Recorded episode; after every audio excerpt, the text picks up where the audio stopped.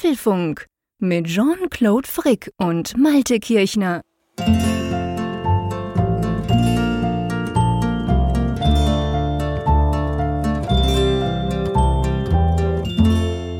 Hallo und herzlich willkommen beim Apfelfunk Ausgabe 330, die wir am 1. Juni aufzeichnen. Juhu, der Sommer rückt nah. Ähm, lieber Malte, wie ist es bei dir? Immer noch hell? Äh, ja, wobei jetzt ist es tatsächlich schon arg dämmerig, aber ich kann draußen noch klar Objekte erkennen. Also die Bäume und alles ist noch gut, sind noch gut sichtbar. Es ist nur wirklich jetzt kein Sonnenlicht mehr da. Das ist weg. Aber das ist krass. Ich meine, man sagt ja im Podcast, tut keine Uhrzeiten nennen, weil die, die es hören, die haben sowieso andere. Wir machen es trotzdem. Es ist halb elf am 1. Juni am Abend jetzt bei uns. Bei mir ist es schon seit gefühlt pff, einer Stunde stockfinster. Aber bei dir im hohen Norden ähm, hattest du wirklich bis vor kurzem, du hast es mir im Vorgespräch erzählt, hattest du noch hell. Ich muss sagen, das fasziniert mich sehr. Ja, das ist auch so diese Jahreszeit, wo ich mich äh, dem Polarkreis ziemlich nahe fühle, muss ich sagen. es ist ganz kurios, in der Wohnung, in der ich vorher lebte, da, da lebte ich auch ein bisschen höher und da hatte ich halt auch eine Nordseite mit Fenstern. Okay. Und da habe ich dann auch in dieser Jahreszeit immer Richtung Norden und da war es dann tatsächlich so, dass du da auch noch so ein Lichtschimmer irgendwo noch so gesehen hast am Ach, Horizont. Cool. Also, okay. also du kannst wirklich so sehen, okay, da da wo es rausgeht auf die Nordsee und dann natürlich noch viele mhm. hundert Kilometer weiter. Da ist sozusagen der, der ewige Tag jetzt momentan ja. ausgebrochen. Und ähm, ja, ich, cool. also je, lustigerweise, je älter ich werde, desto mehr liebe ich diese, diese langen Tage, dieses, äh, diese ja. wirklich helle. Es ist ja nicht unbedingt immer die warme Jahreszeit, gerade momentan nicht, aber es ist wirklich die helle Jahreszeit. Ja. Ja, das ist sehr, sehr cool. Also ich schätze das bei uns auch, obwohl eben der Effekt natürlich nicht annähernd vergleichbar ist wie bei dir. Das ist schon sehr, sehr cool. Hast du schon mal so, so, so, also weißt du, so richtig fast die ganze Zeit hell, dieses Mitsommer im hohen Norden, hast du das schon mal erlebt? Leider nicht. Also das, hey, das wäre auch so ein Traum von mir, das mal irgendwie Gell? mitzuerleben. Wir müssten mal eine Apfelfunkreise in den hohen Norden machen im Juni oder so. Ja, aber ich hatte irgendwann, irgendwann haben wir mal auch im Juni Urlaub gemacht in Dänemark und also noch, ah, noch okay, nördlicher. und ja. ähm, das, also, da merkt man es auch. Ja, beileibe nicht so lang, weit nördlich, dass es jetzt dann, dass, das, dass es ein Tag hell war nachts. Ja, klar. Aber ich fand schon krass. Also da ist es mir mhm. auch nochmal aufgefallen, das war auch nochmal so, ja, in etwa so der Unterschied, den du jetzt gerade verspürst. Ne? Also ja, dieses so, dass man genau. denkt, wow, also das ist richtig dunkel bei uns ja. zu Hause, obwohl es das ja gar nicht ja. ist. Nee, nee einfach noch heller. Mir, mir fällt das ja auf, wenn ich nach Holland gehe schon. Also ich gehe ja, wisst ihr ja, ich gehe mal im Juli zwei Wochen nach Holland in die Ferien im Süden von Holland und da ist es auch so, also verglichen mit da, wo ich jetzt bin in Bern hier, ist es ungefähr eine Stunde am Abend. Klar, ich gebe zu, am Morgen schlafe ich meistens aus. Ich kriege jetzt nicht mit, ob der Morgen dafür ein bisschen länger dunkel ist. Aber so am Abend ist es wirklich eine volle Stunde lang viel, viel heller. Ich kann da auf dem Balkon sitzen, aufs Meer rausgucken und es ist immer noch hell um halb elf. Und das finde ich immer super, super beeindruckend. Das ist für mich dann so ganz krass Ferien, weißt du? Mhm. Du kommst da an und am ersten Abend denkst du so, wow, das wird ja gar nicht dunkel. Das ist schon sehr, sehr cool. Aber hey, wir haben keine Zeit für Ferien, mein Lieber. Wir haben Zeit für Ankündigungen. Oh, ist eine Menge los zurzeit. Und es wird noch mehr. Also es geht ja gerade erst los, ja, aber. Viel mehr. die, das hat noch gar nicht angefangen. Das hat noch gar nicht angefangen, aber die Vorbereitungen für uns im Hintergrund haben ja schon angefangen. Ja, das hat aber noch keiner da draußen gespürt. Aber jetzt können wir es tatsächlich preisgeben. Ja, wir machen, also wir haben ja WWDC und wir machen nächste Woche etwas, was ihr kennt, aber wir machen es ganz anders, als ihr es kennt. Ganz genau. Und zwar, wir machen es ja immer so nach der Keynote zur WWDC. Ihr kennt das, die ist ja am Montagabend um 19 Uhr. Danach sind wir ja immer mit unserem ähm, Livestream am Start. Das haben wir ja schon ein paar Mal gemacht. Ja, was heißt paar Mal? Schon diverse Male gemacht. Auf YouTube kam immer sehr gut an, oft über 1000 Zuschauer, die uns da zugeguckt haben, wie wir so eine erste Einschätzung geben, was Apple jetzt da vorgestellt hat. Ja, und das Coole ist, dieses Mal machen wir es nicht allein. Diesmal machen wir es nicht alleine, denn also wir machen es sowohl nicht alleine als Apfelfunk, denn wir haben einen Kooperationspartner. Mhm. Wir machen das gemeinsam genau. mit Heise Online zum ersten Mal. Und äh, damit wir jetzt nicht dann nur die Apfelfunker unter uns sind, haben wir natürlich auch jemand Kompetentes von Heise Online dabei, nämlich den Joey, den manche auch kennen von Apfeltalk nebenbei gesagt, der allerdings auch bei Heise arbeitet und äh, ja, super, dass er dabei ist. Also es wird eine ganz spannende Sendung. Ja, das wird großartig. Ich freue mich sehr, sehr, dass wir da zu dritt quasi diskutieren können, zu dritt mal so die ersten ähm, ja, Eindrücke einfach mal Revue passieren lassen, was uns da so durch den Kopf geht, unmittelbar, beziehungsweise kurze Zeit nach der Apple Keynote. Ja, das wird eine coole Sache. Da starten wir dann gleich so in die neue Woche, oder? Da starten wir gleich in die neue Woche und äh, ja, ich, also ich bin ja sowieso gespannt, was diese WWDC an Neuigkeiten bietet. Aber Wer nicht, ich auch. Aber diese, diese, also diese, dieses Neue jetzt dann in der Nachbetrachtung, so wie wir das dann aufarbeiten, die ersten mhm. Eindrücke, ja, da, da bin ich mindestens genauso drauf gespannt. Das wird eine ganz tolle WWDC werden. Ich freue mich schon drauf. Ja, definitiv. Da wird die eine oder andere Überraschung auch von unserer Seite auf euch warten. Also da könnt ihr euch freuen, würde uns natürlich auch extrem freuen, wenn ihr dann einschaltet. Wir werden das auf den üblichen Kanälen wahrscheinlich, gell, so kurze Zeit nach der Keynote wie immer. Und wir geben das dann überall bekannt, dass ihr quasi den Link und alles dann seht. Wir werden den Link natürlich auch auf apfelfunk.com dann schon ähm, bereit machen, dass ihr auch dort draufklicken könnt, wenn ihr da wollt. Und dann könnt ihr uns quasi ja, mit uns mitdiskutieren letztendlich, ist ja YouTube. Ihr könnt ja kommentieren, das ist ja live. Wir machen das ja als Livestream. Also da werden wir uns, freuen wir uns eigentlich schon auf spannende Diskussionen. Äh, apropos spannende Diskussion, Malte. Du hast auch eine kleine Überraschung morgen für die Apfelfunk, ich sag mal, Zuschauerschaft, oder? Ja, und es hat, es hat auch mit der WWDC zu tun, die ja mhm. nun an der Tür klopft.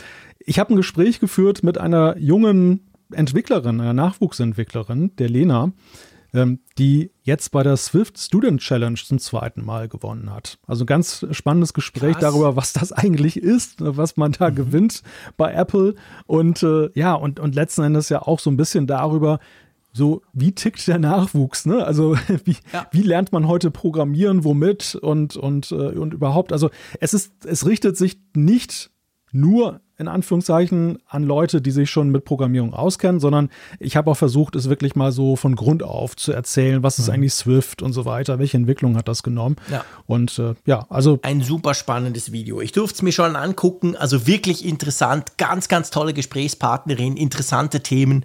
Schaut euch das unbedingt an. Morgen, gell, auf dem Apfelfunk YouTube-Kanal geht das Ganze on air. Genau. Super Sache. Sehr schön. Ja, apropos on air. Wir waren ja on air. Das wäre dann quasi der kleine Rückblick, den wir noch machen können. wir haben uns ja am Freitag wunderbar gut unterhalten bei Apfelfunk am Hörer. Das war, glaube ich, die Apfelfunk am Hörer Folge, die die meisten Gäste hatte aller Zeiten. Es war auch eine der längsten, ehrlich gesagt. Wir haben weit über, bis über Mitternacht haben wir da rumgetalkt. Stimmt, stimmt, ja. Also wir hatten ganz viele Hörer dabei, die, die so mutig waren und sich mit uns dann unterhalten haben, dann vor laufender Kamera oder beim laufenden Livestream darüber, was so mit Blick auf die WWDC erwartet wird. Aber ich muss ja sagen, also ich fand einerseits die Ansichten interessant, aber ich finde es ja immer auch super interessant, die Leute einfach kennenzulernen. Wenn, ja, wenn, du, wenn du mal mit deinen Hörern zu tun hast und, und äh, was machen die beruflich, äh, seit wann sind die dabei, was denken die über bestimmte Themen, wie sind die so drauf, ne? Ja, das ist mega interessant. Also das ist ja eigentlich das Schönste. Darum freuen wir uns ja auch immer so über euer Feedback, weil ihr sehr oft ja auch noch so ein bisschen was schreibt von euch oder von wo ihr kommt zumindest oder wie ihr auf uns aufmerksam ge geworden seid. Und das ist natürlich bei, bei, beim Apfelfunk am Hörer noch viel cooler, weil man da die Leute halt auch mal sieht und wirklich mal so ein bisschen sprechen kann zusammen. Ist halt immer wie so ein ganz, ganz kleines Frankfurt, wo ja letztendlich bei diesem Event, diese zwei, die wir da hatten, war es ja eben auch, ging es ja darum, dass wir euch kennenlernen können, dass wir zusammen talken können, dass wir zusammen schöne Zeit verbringen können. Und das versuchen wir so ein bisschen im Apfelfunk am Hörer nachzumachen oder auch zu tun. Und ja, das war schön. Wenn ihr wollt, schaut es euch mal an. Der Raphael Zeyer war natürlich selbstverständlich auch dabei. Ähm, das sind ja wir drei, sind ja das Apfelfunk am Hörerteam da auf YouTube. Und das kann man sich ja eben, schön, gell, das ist cool an einem Livestream, das kann man sich ja nachher auch noch anschauen. Ja, das ist ein ganz wichtiger Punkt. Und äh, erstaunlicherweise, das wissen selbst jetzt nach, ich glaube, 28 Folgen sind es mittlerweile, längst mhm. noch nicht alle, dass es, es ist eben nicht nur der Livestream. Natürlich macht es Spaß, beim Livestream, glaube ich, dabei zu sein, weil man ja eben auch interaktiv im Chat mit anderen sprechen ja, kann. Hunderte man, Kommentare, man, das geht genau, immer hin und her. Man kann so ein bisschen auf die Sendung Einfluss nehmen. Wir lesen ja, ja. auch viele Kommentare vor oder beantworten Fragen. Haben wir übrigens ja auch ganz zahlreich gemacht in dieser Sendung. Wir hatten ja genau. dankenswerterweise auch viele Fragen von euch bekommen, die wir eben dann mhm. da aufgreifen konnten. Aber ich glaube, man kann es sich eben auch hinterher ganz gut angucken. Man kann es definitiv technisch machen und äh, mhm. ja, nochmal Revue passieren lassen. Und da das ja wirklich so ein kleines Hörerfestival war, finde ich, das geht jetzt nicht nur um uns, sondern letzten Endes ja, einfach die Community kam eben wieder super Ja. rüber bei der Gelegenheit. Ja, absolut. Es geht eigentlich überhaupt nicht um uns, sondern es geht, ging gerade in dieser Folge ganz speziell um, um die vielen Hörer, die wir dabei hatten. Das war wirklich lustig. Also wenn ihr mögt, könnt ihr da natürlich gerne mal einschalten. Ja, apropos einschalten, die meisten haben ja wahrscheinlich eingeschaltet, weil sie die Themen interessieren, die wir jetzt dann diskutieren werden. Was haben wir denn da so auf dem Zettel? Ja, das erste Thema ist eines, was man, glaube ich, in der Vor-WWDC-Woche durchaus erwarten kann. Wir haben ja letzte Woche schon so ein bisschen dar darüber gesprochen, ähm, was der aktuelle Stand der Dinge ist. Jetzt müssen wir sozusagen die finalen Wetten abgeben. Was kommt und was nicht. Wir werden daran gemessen werden, lieber Jean-Claude. Oh ja, ich überlege mir noch einen Wetteinsatz. Gute Idee. genau, das machen wir auf jeden Fall. Und dann ähm, sprechen wir übers Studio-Display. Wir haben das getestet, beide Wochen lang jetzt. Und jetzt gibt's mal ein Fazit über dieses neue, diesen neuen Bildschirm. Und ich bin schon sehr gespannt. Ich habe nämlich mit dem Malte im, im Vorfeld nicht darüber gesprochen. Also ich bin sehr, sehr gespannt, was du von diesem Monitor hältst. Ja, umgekehrt genauso. Und äh, genauso bin ich gespannt, was du von der Idee hältst, dass Apple eine Apple Watch mit Kamera herausbringen könnte. Da gibt es nämlich jetzt eine Patenteinreichung. Wir sprechen mal drüber. Ganz genau. Und dann sprechen wir mal über den Safari-Browser. Der wird nämlich ein bisschen unterschätzt und knackt aktuell gerade die eine Milliarde Nutzergrenze. Wir müssen uns leider auch wieder über das Thema Lieferketten unterhalten, äh, denn wir haben die Nachricht äh, vernommen, dass Apple angeblich die iPhone-Produktion drosselt. Und stellen uns natürlich die Frage, oh je, ist das ein schwieriges Jahr? Wieder ein schwieriges Thema unter Umständen. Unter dem Thema ausgezwitschert, TweetDeck für den Mac wird eingestellt. Müssen wir kurz drüber diskutieren, wer das wie genutzt hat und vor allem, was auch Alternativen dazu sind. Aber Gott sei Dank endet der Apfelfunk ja nie mit äh, schwierigen Themen, sondern dann am Ende kommen immer gute Themen, nämlich die Umfrage der Woche, die ist immer eine, ein Quell der Freude, alleine wegen der großen Teilnehmerzahl und natürlich Zuschriften unserer Hörerinnen und Hörer. Ganz genau. Ich freue mich riesig, Malte. Lass uns loslegen. Und du hast es gesagt, die WWDC Wette 2022. Boah, jetzt bin ich direkt ein bisschen aufgeregt. Das mit der Wette habe ich mir gar nicht so genau überlegt. Aber da hast du recht. Das könnten wir eigentlich tun. Und ja, wir haben so ein bisschen das sind jetzt quasi die letzten Gerüchte, aber auch die letzten Einschätzungen von uns, also die letzten im Sinn vom Apfelfunk, weil der nächste Apfelfunk, der dreht sich dann wirklich darüber, was denn jetzt alles vorgestellt wurde. Ähm, wir haben so ein bisschen Geld, wir reden ein bisschen über Software und dann reden wir ein bisschen über Hardware und dann gucken wir mal noch so ein bisschen mit aktuellen Gerüchten und so, damit das Ganze ein bisschen Form hat, oder? Genau, genau. Wir, wir schauen mal, wir haben ja letzte Woche, wie gesagt, ja auch schon ein wenig drauf geblickt, was denn bislang bekannt ist und ähm, ja, der ganze Gossip rund um die WWDC. Jetzt geht es aber nochmal so um aktuelle News, die uns jetzt in den letzten Ja. Tagen erreicht haben und äh, ja, meine erste Wette ist, ich glaube, es wird iOS 16 kommen. Nein, oh, ich halte aber nicht dagegen, mein Lieber. ja, gut, okay, ja. klar, natürlich. Wir werden die neuen Versionen kriegen. Ich meine, bei iOS und iPadOS und WatchOS ist es ja einfach. Ja. Das zählt einfach hoch. Wir haben dann 16 und wir haben dann, ähm, was ist, WatchOS 8, glaube ich.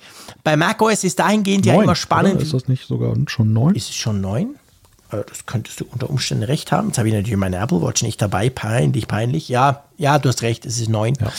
Ähm, auf jeden Fall, äh, bei macOS ist ja immerhin der Name noch, wo man diskutieren Ja. könnte. Vielleicht hast du auch gelesen, Ja, da, da Terror. geistert heute auch so, auch so war, genau, was, Mammut oder irgend sowas Ja, war das. genau. Also ganz schräg.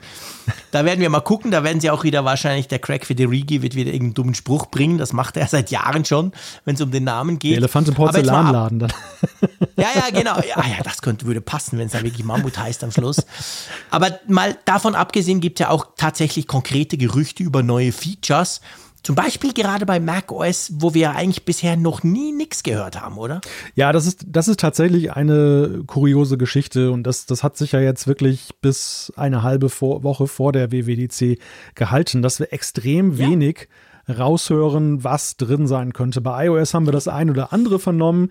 Klar, iOS ist ja auch mal eine Größe für sich, aber bei den anderen Betriebssystemen, also So still. ja, selbst, selbst so diese, diese Gerüchteportale, die jeden Scheiß aufgreifen, auf gut Deutsch gesagt, selbst die bieten dir momentan relativ leere Übersichten, so im Sinne von, ja, Ja. es wird eine neue Version kommen und äh, also mehr, mehr steckt da meist nicht drin und das finde ich wirklich bemerkenswert.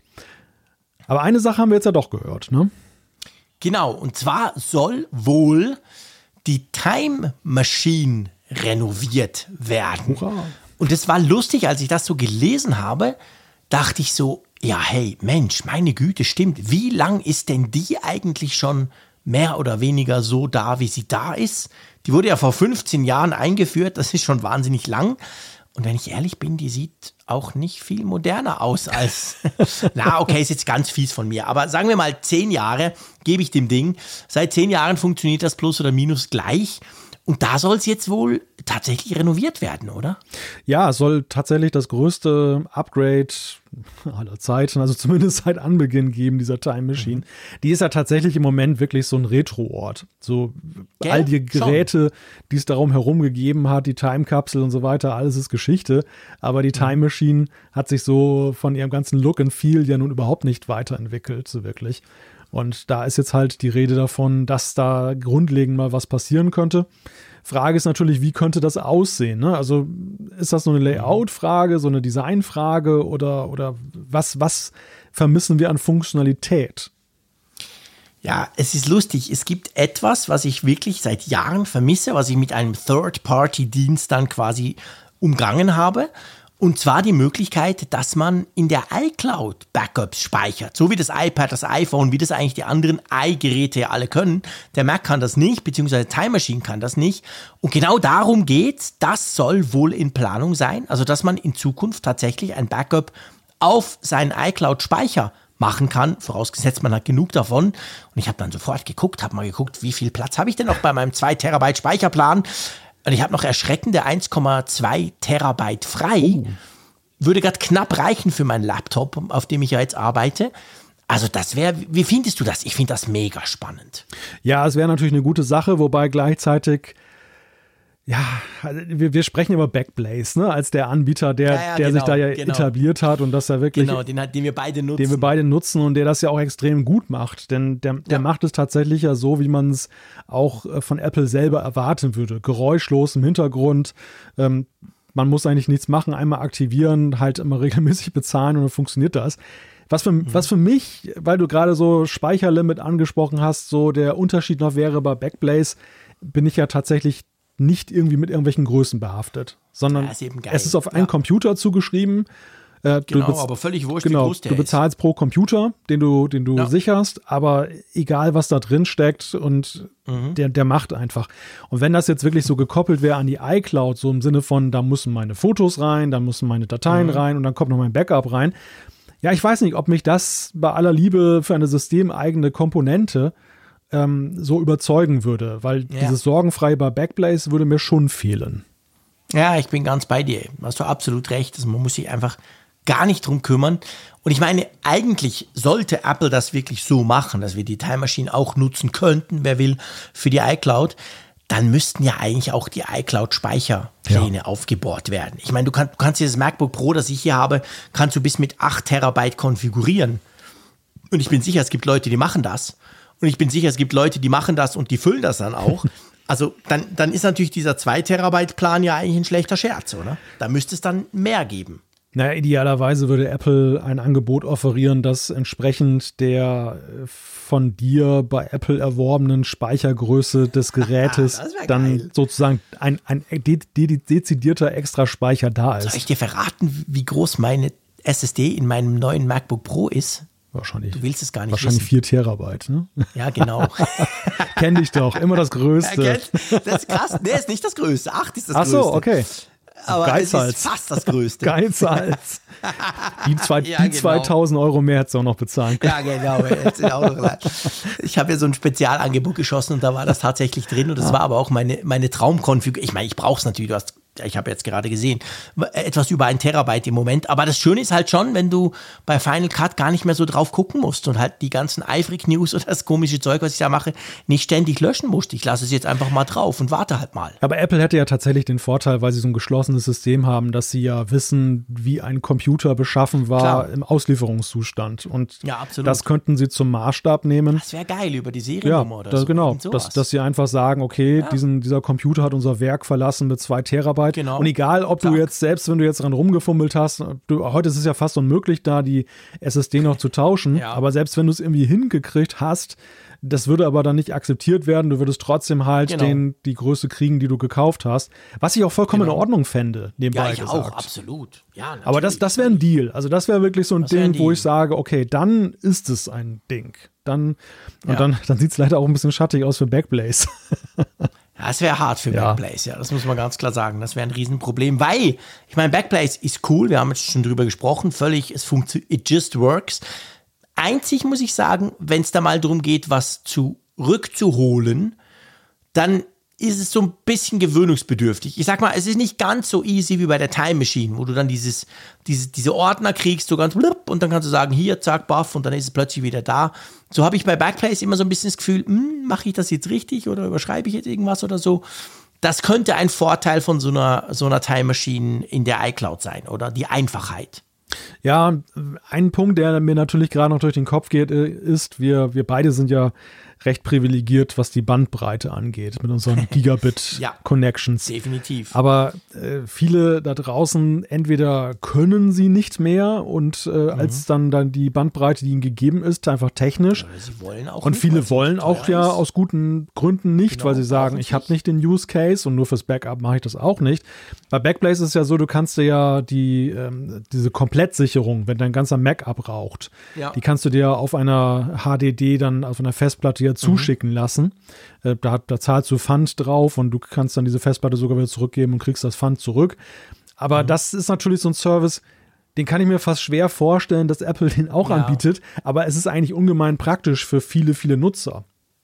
Ja, definitiv, klar. Das ist natürlich definitiv unter Umständen ein, ein Riesenvorteil, wenn du halt schnell wieder an dein Zeug kommen musst. Ich könnte mir schon vorstellen, dass die Integration so weit geht, dass man, weißt du, beim Neuaufsetzen vom Mac wirklich wählen kann, hey, Time Machine Backup, das Ding ist in der Cloud, zack. Aber klar, je nachdem, pff, lädst du dann halt ein Terabyte runter. Geht zwar schneller, als wenn du das Terabyte hochlädst. Das dauert ja dann noch viel länger bei unseren Leitungen. Wir haben ja kein Glasfaser bei uns. Aber ja, ich meine, es ist genau der Punkt. Wir sind, wir sind so Cloud-Freaks und wir haben mega schnelle Leitungen.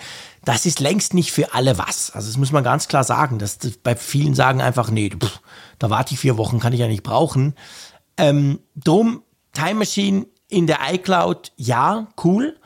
Aber ich glaube, sie wollen es oder sie müssten es auch sonst überarbeiten, dass das einfach modern aussieht. Oder zum Beispiel das APFS, erinnerst du dich, das Dateisystem, das ist ja jetzt nicht mehr so neu. Das hat doch diese Snapshots. Und das ist doch auch etwas, was, glaube ich, Time Machine nur so, meh, so einigermaßen unterstützt, aber nicht so ganz richtig. Also ich glaube, es gibt schon noch auch in der reinen Backup-Funktionalität gibt es Verbesserungen, wo, wo Apple mal dran müsste, oder? Ja, ganz sicher. Also auch diese wirklich diese klassische Geschichte.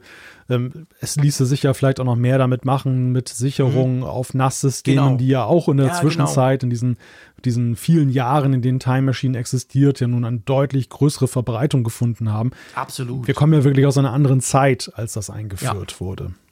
Ja, ja, eben, stell dir mal vor, äh, 15 Jahre, das ist ja krass lang. Ähm, wie ist es eigentlich bei dir? Und ich, ich nehme die Frage einfach jetzt rein, weil ich ziemlich sicher bin, dass wir sonst ganz viele Zuschriften bekommen.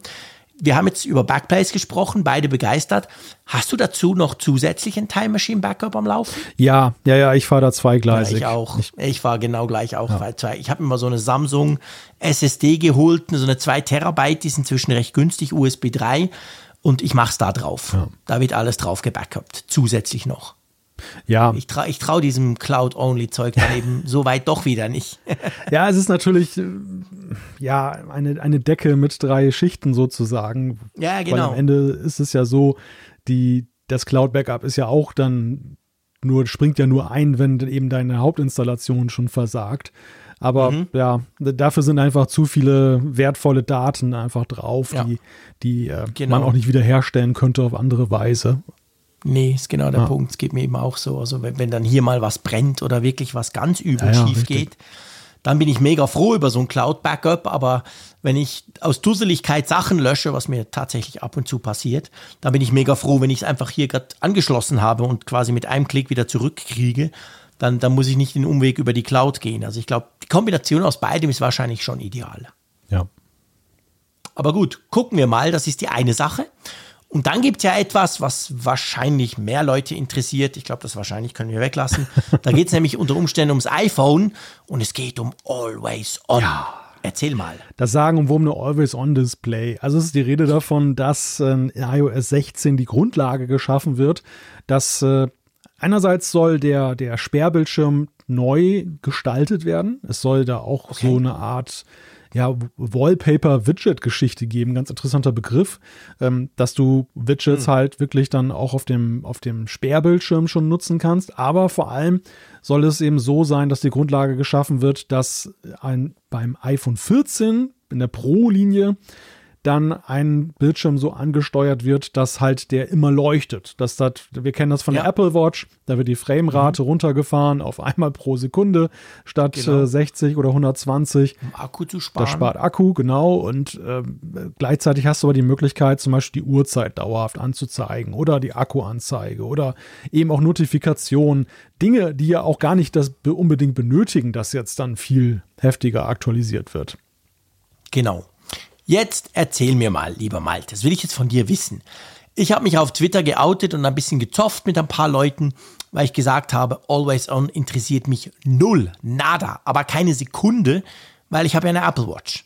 Wie siehst du das? Ich weiß, dass das, ich habe dann gemerkt auf Twitter, dass das sehr emotional teilweise diskutiert wird und ganz viele Leute sich das als die größte Erfindung seit dem Rad vorstellen. Und mich lässt das komischerweise komplett kalt. Wie, wie sieht es bei dir aus? Ja, das Geld war gut investiert in die Leute, die, die ich angeheuert habe, um dir so ein bisschen ah, Feuer zu das. machen. Du hast diesen Shitstorm gestartet. also ich, Danke. ich habe das, ich hab das tatsächlich mit, mit äh, ja, ich war amüsiert, als ich das gelesen habe, was da zwischen euch abgelaufen ist, weil, ja. weil für mich ist eigentlich die Wahrheit irgendwo so in der Mitte. Ich kann deiner Argumentation folgen, dass äh, mhm. wer eine Apple Watch besitzt, natürlich ja, sag mal, diese ganz große Attraktivität ist dann halt weg von dieser, dieser Neuerung. Ja. Gleichwohl sehe ich aus meiner Verwendung schon irgendwie so eine Schnittmenge, wo ich einfach denke, Weißt du, genauso wie, wie eben manche Dinge auf der Apple Watch zwar möglich sind, aber keinen Spaß machen. E-Mails lesen zum Beispiel. Ja. Ich kriege immer wieder E-Mails dann, die, wo ich dann neugierig bin und dann öffne ich die da auf der, der Watch und dann scrollen, scrollen, scrollen, scrollen und ich denke irgendwann, nee, das ist blöd. Und dann nehme ich das iPhone hervor und lese sie danach. Und ich könnte mir halt ja. wirklich vorstellen, dass die sich ganz prima ergänzen. Also deshalb, mhm. nein, das ist nicht die größte Revolution aller Zeiten, aber es wäre schon irgendwie eine nützliche Sache. Ich finde es halt nur schade, dass es erst mit dem iPhone 14 Pro kommen soll. Ich dachte eigentlich, dass vielleicht die Voraussetzungen heute schon da sind. Ja, das stimmt. Da bin ich, da bin ich, da, da bin ich wirklich ganz bei dir. Da hast du recht. Also das ist irgendwie komisch, dass das erst kommt. Das würde ja auch heißen, dass es eine technische, also eine technische Geschichte gibt. Also dass wir einen anderen Screen halt beim iPhone 14 kriegen. Aber wir kennen natürlich Apple. Es könnte durchaus auch einfach schlicht und ergreifend sein, dass sie halt dieses Feature dann zusätzlich eben nur dem iPhone 14 vorbehalten wollen. Ich bin natürlich bei dir. Natürlich kann man auf einem Always-On-Display mehr machen als auf dem Always-On der Apple Watch. Absolut klar. Es ist halt nur so, ich bin so ein Mensch, ich stelle wirklich fest, wegen dieser Apple Watch, dass ich eigentlich das iPhone nur noch nutze, wenn ich es dann wirklich entsperrt irgendwas mache. Ich meine, klar, ich brauche alle Apps auf dem iPhone, ich brauche praktisch nie Apps auf der, auf der Apple Watch. Aber gerade so diese Always-On-Geschichte, Zeit, vielleicht auch Wetter und, und eben so ein paar Benachrichtigungen, die mache ich ja ausschließlich auf der Uhr. Aber natürlich ist mir bewusst, es haben ja nur ganz wenige eine Uhr im Vergleich, wer, eine, wer ein iPhone hat. Also Apple hätte das zwar gern, aber da ist ja die, die, die Schnittmenge gar nicht so groß. Von dem her würde man wahrscheinlich viel mehr Leute glücklich machen, wenn man so ein Always-On-Display endlich mal aufs iPhone bringen würde. Das ist schon klar. Ja, und ich glaube, es ist aber, man darf das nicht nur von der Nutzbarkeit her sehen, sondern ich könnte mir auch vorstellen, dass da auch Ästhetik mit reinspielt. Das, das, das, das, ist ein Punkt, den ich bei der Apple Watch auch lange unterschätzt habe. Weil ich ja. immer, ich hatte da auch ähm, die sehnsüchtige Erwartung seiner Zeit eines solchen Displays rührte natürlich vor allem daher, dass ich es einfach cool fand, dass du die Uhrzeit jederzeit sehen kannst und nicht irgendwie mhm. irgendwelche Verrenkungen machen musst, dass das Display sich aktiviert. Und genauso eben mhm. auch so weitere Informationen. Ich finde ja bei der Apple Watch kommt ja so langsam der Use Case auch erst so richtig. Immer mehr Apps können das ja, jetzt. Absolut. Aber ja. am Anfang war es ja sehr rudimentär. Ja, total. Aber was mir aufgefallen ist und worauf ich hinaus möchte, ist, dass das Ansehen, das Aussehen der Apple Watch auf Bildern sich ja völlig verändert hat, seitdem mit der Series 5 seinerzeit dieses Always-On-Display eingeführt Ja. wurde. Einfach, Stimmt. weil die Uhr nicht mehr ein toter Gegenstand an deinem Arm war, sondern ein, ein lebendiges Ja. Gebilde. Und beim iPhone, es liegt hier gerade vor mir, ist es ja genauso. Es ist halt schwarz jetzt. Es ist halt, Ja, es ist recht. tot. Ich, Erst wenn man draufklickt, genau. Ich, ich wüsste jetzt, ich wüsste zum Beispiel auch nicht, ist da überhaupt noch Akkuleistung drin? Läuft es überhaupt noch? Ne? Ist es noch da? Äh, Hallo, noch bist du noch eingeschaltet? Stimmt, genau. Ja, aber das, Ja, ja, du hast also recht. allein, allein diese Geschichte und ich, ich glaube einfach, dass es diesem iPhone auch im Sinne von Modernität und, und, und äh, Ja. Aussehen gut täte, wenn es diesen nächsten Schritt geht. Der, der nebenbei gesagt ja bei anderen Herstellern, du weißt es besser als ich, weil du ja auch die Geräte immer testest. Ähm, 2016, Samsung, Ja. genau. Ja, das haben ein paar andere schon ein bisschen früher gemacht. Ja, genau. Also insofern, es, es wäre Zeit. Es wäre definitiv Zeit und nicht, dass ihr mich falsch versteht. Ich nehme das sehr gerne mit. Ich würde mich freuen, wenn Du sowas kriegst kommt. das das einzige Frage. iPhone, was das nicht kann. genau, meins hat das dann nicht. das Frickphone, das hat das dann nicht. Aber ähm, nee, logisch. Also das ist natürlich eine coole Sache. Ich weiß einfach, das ist wieder so was, wo man dann halt ausprobieren muss, jetzt ganz speziell auf mich bezogen, ob ich das dann wirklich nutze. Aber klar, gerade jetzt, ich, ich podcaste mit dir, ich spreche ins Mikrofon, ich habe den großen Bildschirm vor mir und das iPhone liegt daneben und ja, es stimmt, es sieht nicht schön aus. Es ist einfach schwarz. Es wäre cool, wenn da jetzt irgendwas, pff, keine Ahnung, vor sich hinleuchten würde oder so. Also es gibt durchaus auch bei mir Use Cases, wo das wahrscheinlich cool wäre. Aber eben, wahrscheinlich verhaftet mit neuer Hardware, die ihr euch anschaffen müsst. Ein, ein, ein einfaches iOS 16 Update dürfte wohl nicht genügen dafür. Das wäre ja auch etwas so einfach, wenn das so wäre. Das wäre aber eine Riesenüberraschung, wenn sie das so machen würden. Stell dir mal vor. So, hey, iPhone 13 wird besser, paff. Aber das ist leider nicht Apple. Ja, die Frage ist ja auch, ob sie es jetzt so offensiv vorstellen überhaupt, wenn es ein Ja, das stimmt. 14-Feature ist oder ob es, Können sie fast ob es nur da drin steckt. Ja, gut, es, es könnte natürlich so Andeutungen geben, wenn sie tatsächlich den Ja. Sperrbildschirm auch reformieren, dann äh, Dann erklären sie eine API, weißt Ja, du, ja. da könnt ihr dann das und das Genau. und so. Ja, das ein genau. bisschen so Wink mit dem Zaunpfahl, damit Mhm. die Entwickler dann auch das nutzen. Denn das will Apple natürlich auch, dass die Entwickler ja dann möglichst im Herbst dann auch schon gleich irgendwelche Anwendungen dafür dann. Weil man darf ja nicht vergessen, Always-On-Display und Sperrdis Sp- Sperrbildschirm sind ja zwei unterschiedliche Dinge. Ja. Der Sperrbildschirm könnte auch verändert werden, dynamischer werden, ohne Always-On. Da musst du halt einmal drauf tappen. Ja. Dann geht er an und dann siehst du, ah, dann siehst du zum Beispiel mehr Informationen, ohne dass du das iPhone entsperren musst. Und das könnten sie ja durchaus vorstellen. Da ist einiges möglich. Ja. Bevor wir gleich zur Hardware jetzt kommen, wir haben jetzt ja die Überraschung sozusagen, die wir jetzt noch so gehört haben, jetzt diskutiert. Genau. Jetzt müssen, jetzt Butter bei der Fische. Jetzt, jetzt kommt der Punkt, womit rechnest du oder was rechnest du, wird das spannendste Update werden von diesen ganzen Software-Versionen, die wir bekommen? Vielleicht auch Klammer auf, wo hoffst du es, wenn das abweicht davon? Ähm, ja, also ganz ehrlich, wir haben ja schon drüber gesprochen, dass wir uns von iPadOS sehr, sehr viel wünschen. Da gibt es blöderweise einfach keine Gerüchte dazu. Drum ist da natürlich die große Frage, kommt das oder nicht. Ich finde, muss ich ganz klar sagen, ich finde iOS immer spannend. Ich finde jede iOS-Version immer interessant, ganz einfach darum, das iPhone ist das Gerät, trotz Homeoffice, trotz weniger viel unterwegs, dass ich eigentlich die ganze Zeit nutze. Selbst wenn ich zur Kaffeemaschine laufe, habe ich es dabei, mache da noch schnell was drauf. Von dem her hat eine, eine, eine Änderung, eine Anpassung, eine Neuerung bei iOS bei mir letztendlich, und ich behaupte bei, bei der groß, größten Zahl der Nutzer auch, den größten Effekt. Also von dem her hoffe ich natürlich schwer, dass, dass wir diese, diese Geschichte mit iOS und Always On und vielleicht eben Sperrscreen und so, dass wir die kriegen werden, oder? Ja, also ich gehe, wenn, wenn ich meine Wette abschließen muss, ich gehe fest davon aus, dass iOS 16 das spannendste Update sein wird. Ja, Einf das denke ich auch. Einfach, äh, es sind ja nach wie vor erschwerte Bedingungen auch. Ähm, möglicherweise werden wir auch wieder etwas ernüchtert sein, was die Feature-Dichte angeht. Vielleicht. Aber für Apple ist es dann gerade strategisch wichtig, dass das am meisten verbreitete Gerät und auch wenn wir uns noch so sehr wünschen, dass das das iPad jetzt ist, dann mit einfach Ja. mit Blick auf die, die Defizite, die es in der Software hat. Aber nein, sie müssen natürlich zuallererst das iPhone bedienen. Genau. Und das wären für ihr wichtigstes ja, Gerät. Das halt. werden sie tun. Wenn du mich nach Ja. meiner Hoffnung fragst, ähm, ja, ich weiß gar nicht, wor- worauf ich zuerst hoffen soll. iPad, klar, das hatten wir jetzt schon. Watch, WatchOS könnte ich mir auch spannende Neuerungen vorstellen, Jahr für Jahr. Ich wage es aber schon gar Ja, nicht mehr zu denken absolut. manchmal. Stimmt. Ja, hat was. Ja, und natürlich dieser, der Elephant in the Room, ne? falls Reality OS kommt. Also das, ähm, okay, haben wir noch gar nicht drüber gesprochen. Hast du natürlich da hoffe ich natürlich genau. so am so vom Neuigkeitencharakter am meisten drauf, weil ein ganz neues Betriebssystem, das ist ja per se spannend schon mal. Ja, logisch, absolut. Also da, da werden wir nachher noch bei der Hardware quasi drüber sprechen, aber da hast du recht. Also das ist natürlich der Teil, ähm, der jetzt gerade in den letzten paar Tagen wirklich hochgepoppt ist, dass wir vielleicht das Betriebssystem der Brille sehen könnten.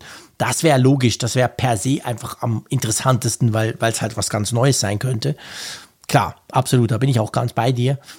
Ähm, eben, also ich sag mal so, ähm, iOS wird wohl das Spannendste und wird auch am meisten Leute betreffen. iPadOS würde ich mir wünschen, dass es das Spannendste wäre, aber ich fürchte, wir werden da wahrscheinlich auch dieses Jahr vielleicht ein bisschen enttäuscht sein, ohne vorgreifen zu wollen. Wir wissen es ja noch nicht. Ja. ja, es sind ja nur Wetten, die wir hier abschließen. Das, äh, Ja. die, Genau. Lass uns mal über die Hardware sprechen. ja, noch spannender. Es ist ja immer so, früher war es ja einfacher. Früher war ja alles einfacher. Als der Frick noch jung war, da war es ja so, da war die WWDC eine Entwicklermesse, eine Software-Entwicklermesse. Punkt. Und damit war das Thema Hardware gar nie ein Thema. Und dann irgendwann mal kam der Steve Jobs und hat aus so einem blöden Briefumschlag ein MacBook Air gezaubert an der WWDC. Und dann war quasi der Mythos geboren, da kommt ab und zu auch Hardware.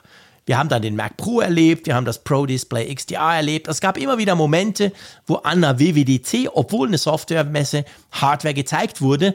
Und eigentlich nur deswegen sprechen wir überhaupt über Hardware, oder? Ja, aber das, das Lustige ist, dass ähm, bei der WWC wird man mit am meisten erwartet, dass Hardware kommt, aber rein statistisch gesehen ist es die seltenste Gelegenheit für Hardware. Ja. Ja, stimmt. gab schon so viele Enttäuschungen, wo gesagt wurde, oh, Immer. das und das wird Jedes kommen. Jahr. Genau. Ja.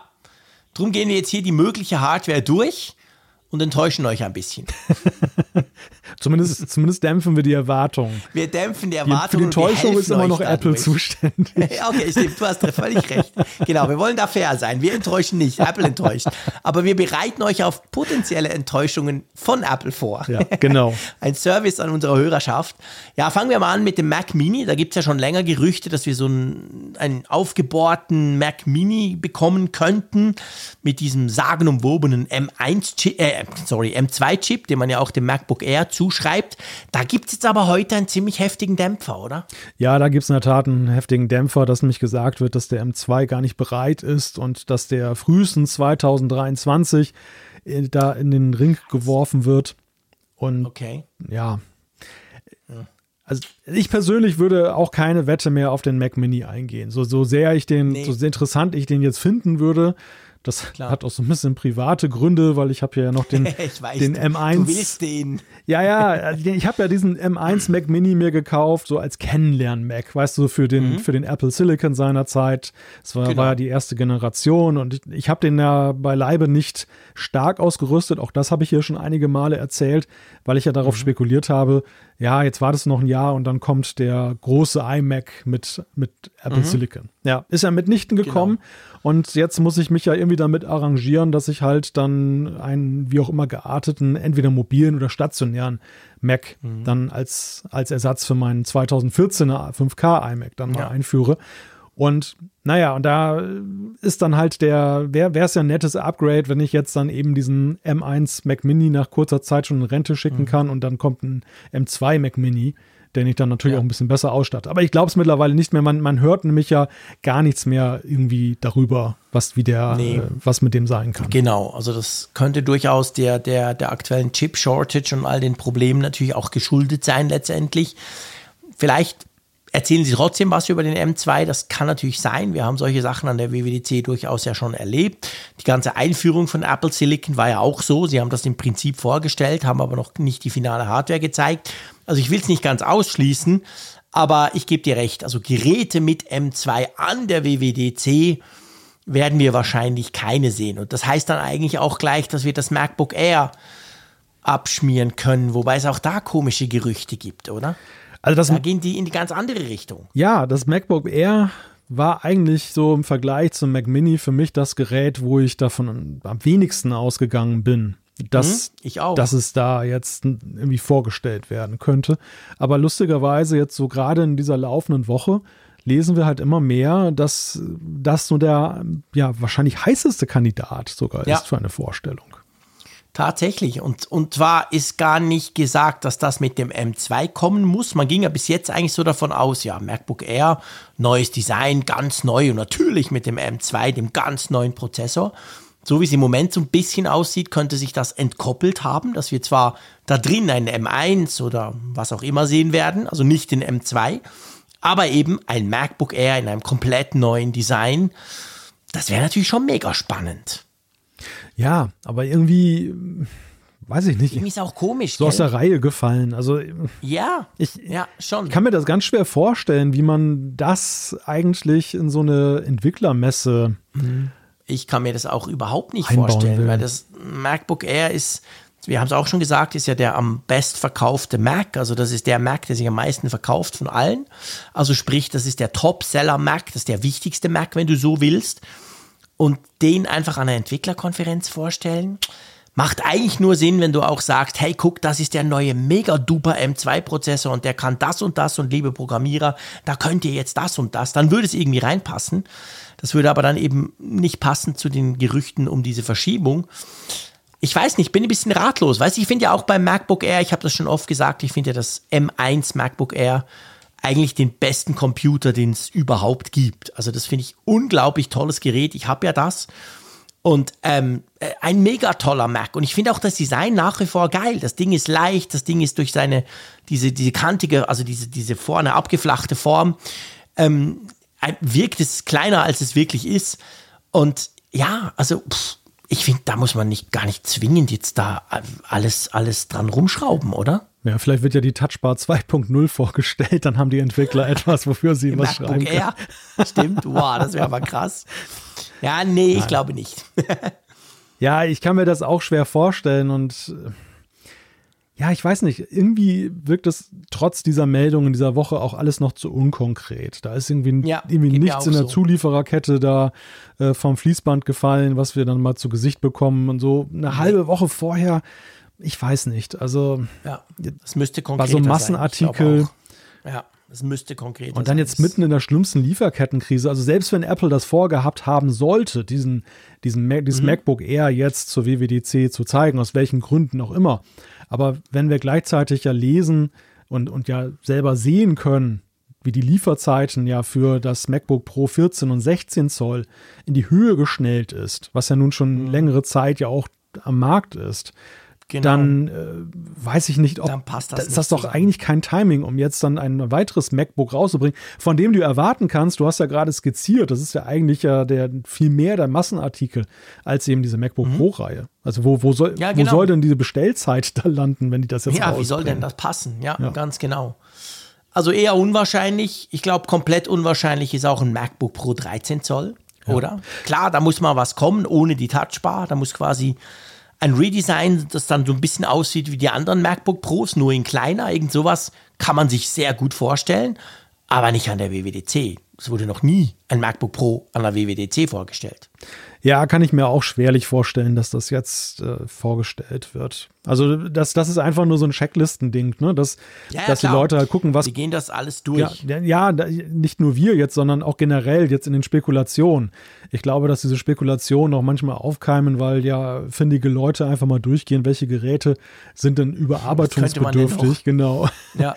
Und das, und das MacBook Pro 13 ist insofern ja ein kurioses Gerät. Du hast die Touchbar genannt, aber grundsätzlich ist es ja eben auch so, es kam so aus dieser Transformationsära, wo, wo Apple noch nicht, wie jetzt zum Beispiel später beim, beim kleinen iMac oder eben jetzt beim neuen MacBook Pro, dann äh, das Design auch geändert hat, sondern einfach nur Ja. das Innere. Und Genau. gerade dieses MacBook Pro 13 Zoll, was ich nebenbei gesagt ziemlich liebe, inklusive der Touchbar, Mhm. ähm, ist aber eigentlich ja so ein bisschen aus der Zeit gefallen. Das, das, Ja, total. und äh, den gilt ein dementsprechend. altes Design, wenn du so willst. Ja, ja, richtig, richtig. Das ist noch, also da- das, das riecht noch nach Intel, darin steckt aber Silicon. Genau, ja, genau, genau. Und dadurch ist es ein merkwürdiges Gerät irgendwie quasi so. Und das wird sicher mal ersetzt werden, kann mir gut vorstellen, auch in diesem Jahr, aber eher weniger an der, äh, äh, an der WWDC. Aber Lass uns von ganz unwahrscheinlich zu eigentlich gesetzt kommen in einem Sprung. Es gibt auch da überhaupt keine Gerüchte. Trotzdem bin ich überzeugt, den Mac Pro, den werden wir selbstverständlich am Montag vorgestellt bekommen. Ja, da gibt es ja geteilte Meinungen zu, aber ich halte den auch für einen mhm. sehr heißen Kandidaten, weil Apple ja diesen Cliffhanger aufgebaut hat, genau. als sie die MacBook Pros jetzt die 14 und 16 Zöller vorgestellt haben. Und solche Cliffhanger sollte man ja eigentlich jetzt nicht über ein ganzes Jahr spannen, sondern idealerweise in einem bestimmten. War das nicht Sorry, ja. nicht dazwischen. Es war doch bei Mac Studio, oder? Entschuldigung, man, es war doch ja, vor, genau, du hast vollkommen recht. Du hast vollkommen recht. Wochen, Monaten. Ich war noch so verhaftet von diesen ja, ja, genau, neuen weil MacBook wir Pros. MacBook Pro gesprochen Träumte haben. nur vom MacBook Pro. Nein, du hast natürlich vollkommen recht. Es war das Mac Studio, war der Mac Studio und genau. da wurde halt ja gesagt, um auch so ein wenig diese Unsicherheit herauszunehmen, ob jetzt mhm. der Mac Studio der neue Mac Pro ist, nur anders heißt. Genau. Das ist ja noch ein Mac Pro geben wird, aber da reden wir ein andermal drüber. Und ein andermal. Genau, da hat er wirklich ganz klar gesagt, hey, ja, das kommt, aber das ist quasi eine Story for another day. Ja. Und ich glaube, dieser andere Tag ist eben am Montag. Genau. Da bin ich ganz sicher. Wir werden einen Mac Pro kriegen. Was der kann, ob das so eine Art Mac Studio mit Erweiterbarkeit ist, irgendwo in dem Bereich oder so, das weiß man noch nicht. Wird sehr spannend, weil es wäre dann definitiv der erste Apple Silicon, den man in irgendeiner Form erweitern könnte. Da bin ich extrem gespannt drauf. Wie, wie machen Sie das? Kann man da eine Grafikkarte reinpacken, das RAM erweitern sogar oder so? Oder wie stellen Sie sich das vor? Da bin ich extrem gespannt drauf, weil er muss sich auch so ein bisschen vom Mac Studio dann abheben können. Ja. Ja, ich glaube aber doch, der, dass, dass der Mac Pro insofern eine gewisse Wahrscheinlichkeit hat, die er den anderen beiden, die wir jetzt genannt haben, oder den anderen dreien, sogar Mac Mini, MacBook Air, MacBook Pro 13, voraus hat, Erstens, er ist kein Massenartikel. Also er wird nicht jetzt schon in einer, einer Million Stück in Asien hergestellt, weil es gar keine, ein, ja, vielleicht eine Million schon auf Strecke, aber ihm nicht am Anfang geben wird, die mhm. ihn dann gleich kaufen. Er wird ja auch schweineteuer sein. Und genau. der zweite Punkt ist, und diese Eventualität besteht ja auch, Apple kann uns diesen Mac Pro ja vorstellen, ohne ihn gegenständlich zu zeigen. Oder sie zeigen vielleicht jetzt anwesenden Journalisten hinterher so einen, einen Prototypen, den sie da schon fertig haben, mhm. aber nicht jetzt ein Seriengerät. Und genau. ähm, denn der Mac Pro ist ja durchaus ein Gerät von einer Klasse und Güte, dass der es ja auch verdienen würde, dass du den einfach mal so konkret anteaserst, ohne dass er gleich Haben am Freitag vorbestellbar ist. Ja. Genau, haben sie auch schon gemacht. Erinnerst du dich beim, beim iMac Pro? Der wurde genauso vorgestellt. Der wurde quasi gezeigt, ich glaube, hinter so einem Glaskasten, so nach dem Motto, hey, das ist der neue Mega Dupi. Der kommt dann später, later this year. Und der kam dann, glaube ich, plus minus November raus, irgend sowas. Also solche Geschichten haben sie tatsächlich mit, mit diesen Mega Pro-Geräten an der WWDC schon gemacht. Also das könnte ich mir absolut auch vorstellen, dass sie den einfach zeigen.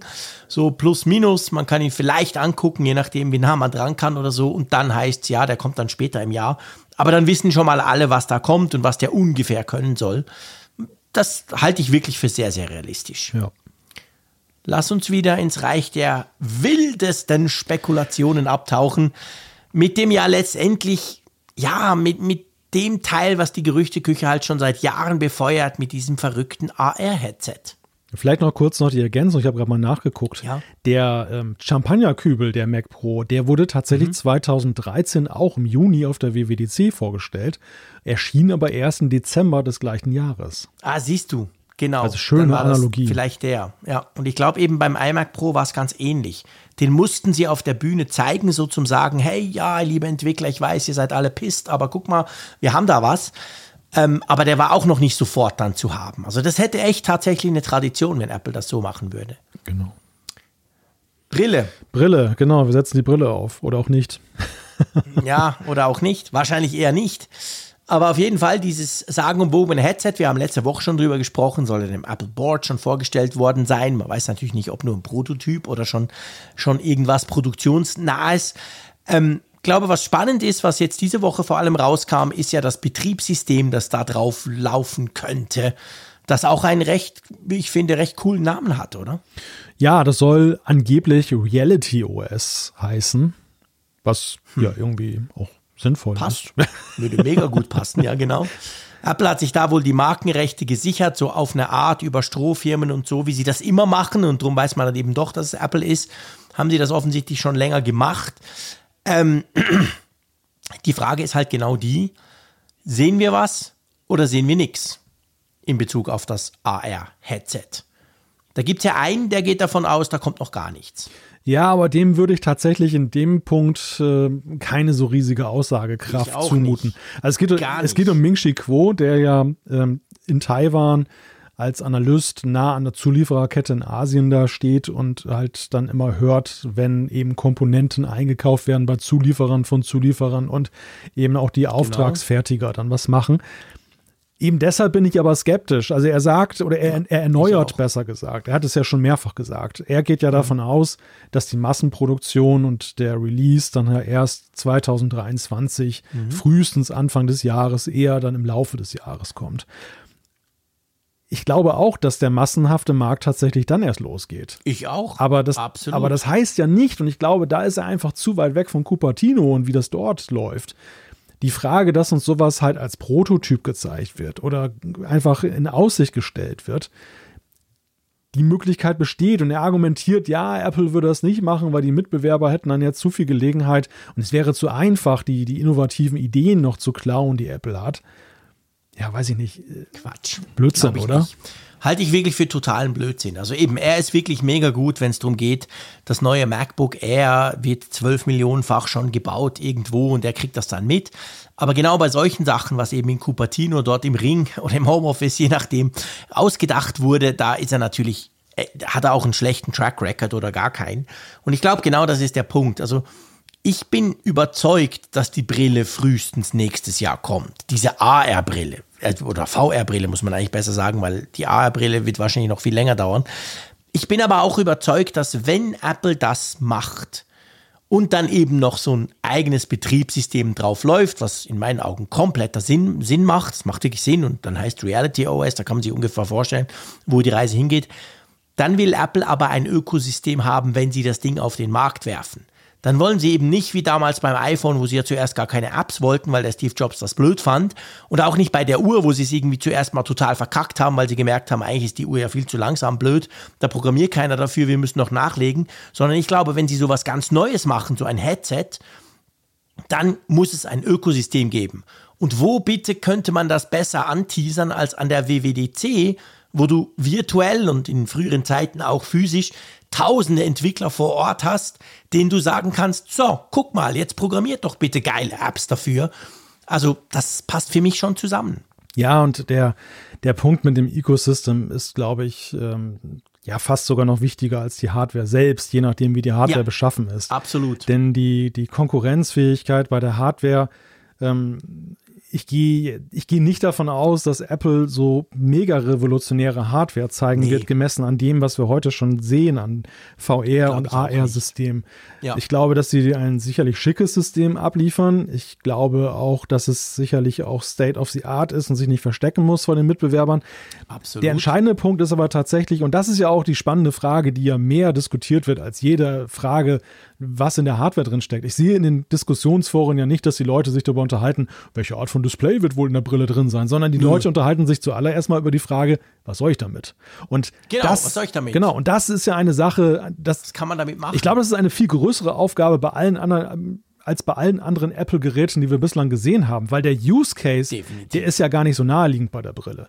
Wir können uns zwar so, so ein bisschen was vorstellen, Apple schließt ja angeblich das Thema Gaming weitgehend aus, hat bei mhm. Apple ja eh keine Tradition, das Gaming würde passen. wirklich, Aber ähm, ich meine, selbst beim Apple TV haben sie es ja nicht richtig hingekriegt mit Gaming, obwohl nee. sich da das ja auch angeboten hätte. Da haben sie es ja versucht, aber ja. sie haben es einfach zu wenig stark versucht. Also ich glaube, genau. ich glaube auf jeden Fall, dass Apple und es geht ja, es geht ja jetzt auch um strategische Erwägungen. Sie wollen in diesen Markt rein, sie wollen Marktanteile besetzen, genau. bevor andere sie bekommen. Genau. Und zweitens, sie wissen, es wird eine Gemeinschaftsaufgabe sein, diese Idee. Ja wenn sie denn überhaupt verfängt, dann eben gesellschaftsfähig zu machen. Genau, das kann Apple nicht alleine tun. Da brauchen sie die Entwickler, die quasi geile Apps, geile Möglichkeiten in diese Hardware reinprogrammieren. Und dafür ist die WWDC halt da. Die einzige, wirklich, ich, ich bin überzeugt, wir werden Reality OS sehen in irgendeiner Form. Soweit, dass sich der Entwickler Gedanken machen, Ideen haben kann. Die Frage, die ich mir noch so ein bisschen stelle, ist, meinst du, es wird dann so eine Art, ich sag mal, hässliches ähm, Ausprobier-Beta-Kit für Entwickler geben, damit die ja quasi das programmieren? Oder gibt es irgendeinen Simulator im iPhone oder so. Also, hm. weißt du, ich stelle mir dann vor, angenommen, Apple zeigt ein super mega tolles 3D-Betriebssystem, das dann irgendwann mal auf der Uhr läuft und ich will jetzt eine App dafür programmieren. mache ich das dann rein virtuell oder brauche ich da auch irgendeine Form von Hardware dazu? Da, da bin ich noch ein bisschen unsicher, ob Apple da auch irgendwas den Entwicklern quasi nachschiebt, wie damals beim, bei diesem Transition Kit, das sie gemacht haben für, für den, den, den Wechsel von Intel auf die Apple Silicon ähm, Dinger. Ja, über diese Frage denke ich auch die ganzen Tage schon nach. Und ähm, mhm. ich war lange Verfechter der Idee, man könnte auch das anteasern, ohne irgendwas an Hardware mhm. zu zeigen und Aussicht zu stellen. Mittlerweile denke ich, wenn ich die Diskussion betrachte, es gibt eine so große Skepsis gegenüber ja, diesem Thema. Allerdings. Und das ist nicht nur eine Frage der Nutzer, sondern natürlich fragen sie auch die Entwickler, die Firmen, die potenziell diese Märkte besetzen könnten, will ich darauf Ressourcen verschwenden? Ist das nicht ein, eine Absolut. Sackgasse? Und es ist ja. ja. mitnichten so, dass jeder, jeder Store, den Apple ins Leben ruft, ein, ein, eine Goldgrube wird. Also Nein. wie viele kleine Mini-Stores, der, der iMessage äh, App Store, der, ähm, der Watch, ja, der Watch, Watch Store, genau, ja. also Apple TV. Die haben nicht funktioniert. Selbst der Mac Store ist weit hinter den Möglichkeiten zurückgeblieben. Also Apple hat ja letzten Endes, wenn es darum geht, irgendwelche Ecosystems zu schaffen, ähm, sind sie mehr, haben sie mehrere, mehr, mehr mittelmäßige Erfolge oder gar keine Erfolge ja. hingelegt, als diesen einen großen Erfolg, der immer als Maßstab genommen wird, nämlich dann eben der iOS App Store, der Ur-App Store ja. sozusagen. Absolut. Also das ist, genau. es ist, es ist ein Wagnis, es ist große Skepsis da und ich glaube tatsächlich, wenn du die Entwickler dazu bringen willst, dass sie auch wenn nur mittels eines Simulators was äh, entwickeln, müssen sie zumindest eine ungefähre Vorstellung davon bekommen, wofür sie das eigentlich machen und ob sie genau. dem ganzen Braten trauen, ob sie da tatsächlich dieses Potenzial sehen, das äh, auch Apple sieht. Denn bei allem Kredit, den eine mächtige Firma wie Apple genießt in der Entwicklergemeinde, so ganz blöd sind die Entwickler ja auch nicht. Die lassen sich ja jetzt auch nicht jetzt für je, vor jeden Karren spannen. Nein, nein, auf keinen Fall. Zumal das ja auch, ich stelle mir das auch nach wie vor sehr komplex vor. Also das ist ja dann, also jede App-Entwicklung ist komplex, das weißt du viel besser als ich, aber gerade so dieses 3D-Zeug und so, das ist natürlich dann noch wahrscheinlich noch mal eine ganz andere Ecke komplexer, je nachdem, was, da, was man da machen kann und welche Sensoren da noch dazugehören und so. Und ich glaube schon, auf dieses Wagnis lässt du dich nur ein, wenn natürlich Apple eine ne, ne tolle Story bringt, das müssen sie, das wenn Sie das so vorstellen, müssten Sie irgendwie schon mal eine Story bringen, gerade für die Entwickler, vielleicht noch nicht unbedingt für den Endkonsumenten. Und dann aber, ähm, ja, dann musst du es vielleicht eben doch ein bisschen ausprobieren können. Und da ja. würde dann eben wieder so eine, ja, ich meine, das haben wir alles schon erlebt bei Apple, dass sie die ja so, war das nicht sogar so beim Transition Kit, ich komme noch mal damit, das musstest du doch am Ende sogar zurückschicken, gell? Das, das durfst du nicht behalten, diesen, genau komischen Apple Silicon ja. Mac mit dem A12X oder Z drin. Den musstest du irgendwann zurückschicken. Ja. Was natürlich auch vor allem Apples äh, Perfektionismus geschuldet war, dass sie solche Prototypen ja, natürlich nicht da draußen genau. sehen möchten.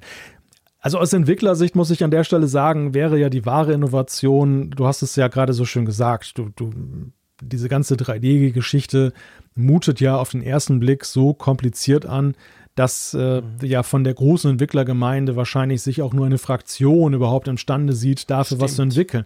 Die große ja. Revolution wäre es ja auch, und das, das ist dann auch, das wäre eine Bombennachricht für eine Entwicklerveranstaltung, wenn Apple einen Ansatz geschaffen hat, dass es tatsächlich kinderleicht ist, eine Vielzahl von, von Anwendungen damit zu realisieren. Stimmt. Und das, das wäre ja, und das wäre ja auch in ihrem besten Interesse. Und das wäre, und das wäre ja auch ein Game Changer. Ich glaube, das wäre der viel größere Game Changer als bei der Hardware, wo sie natürlich die Grenzen der Physik nicht so leicht überwinden können, die ja da noch dann ja, genommen definitiv. werden müssen.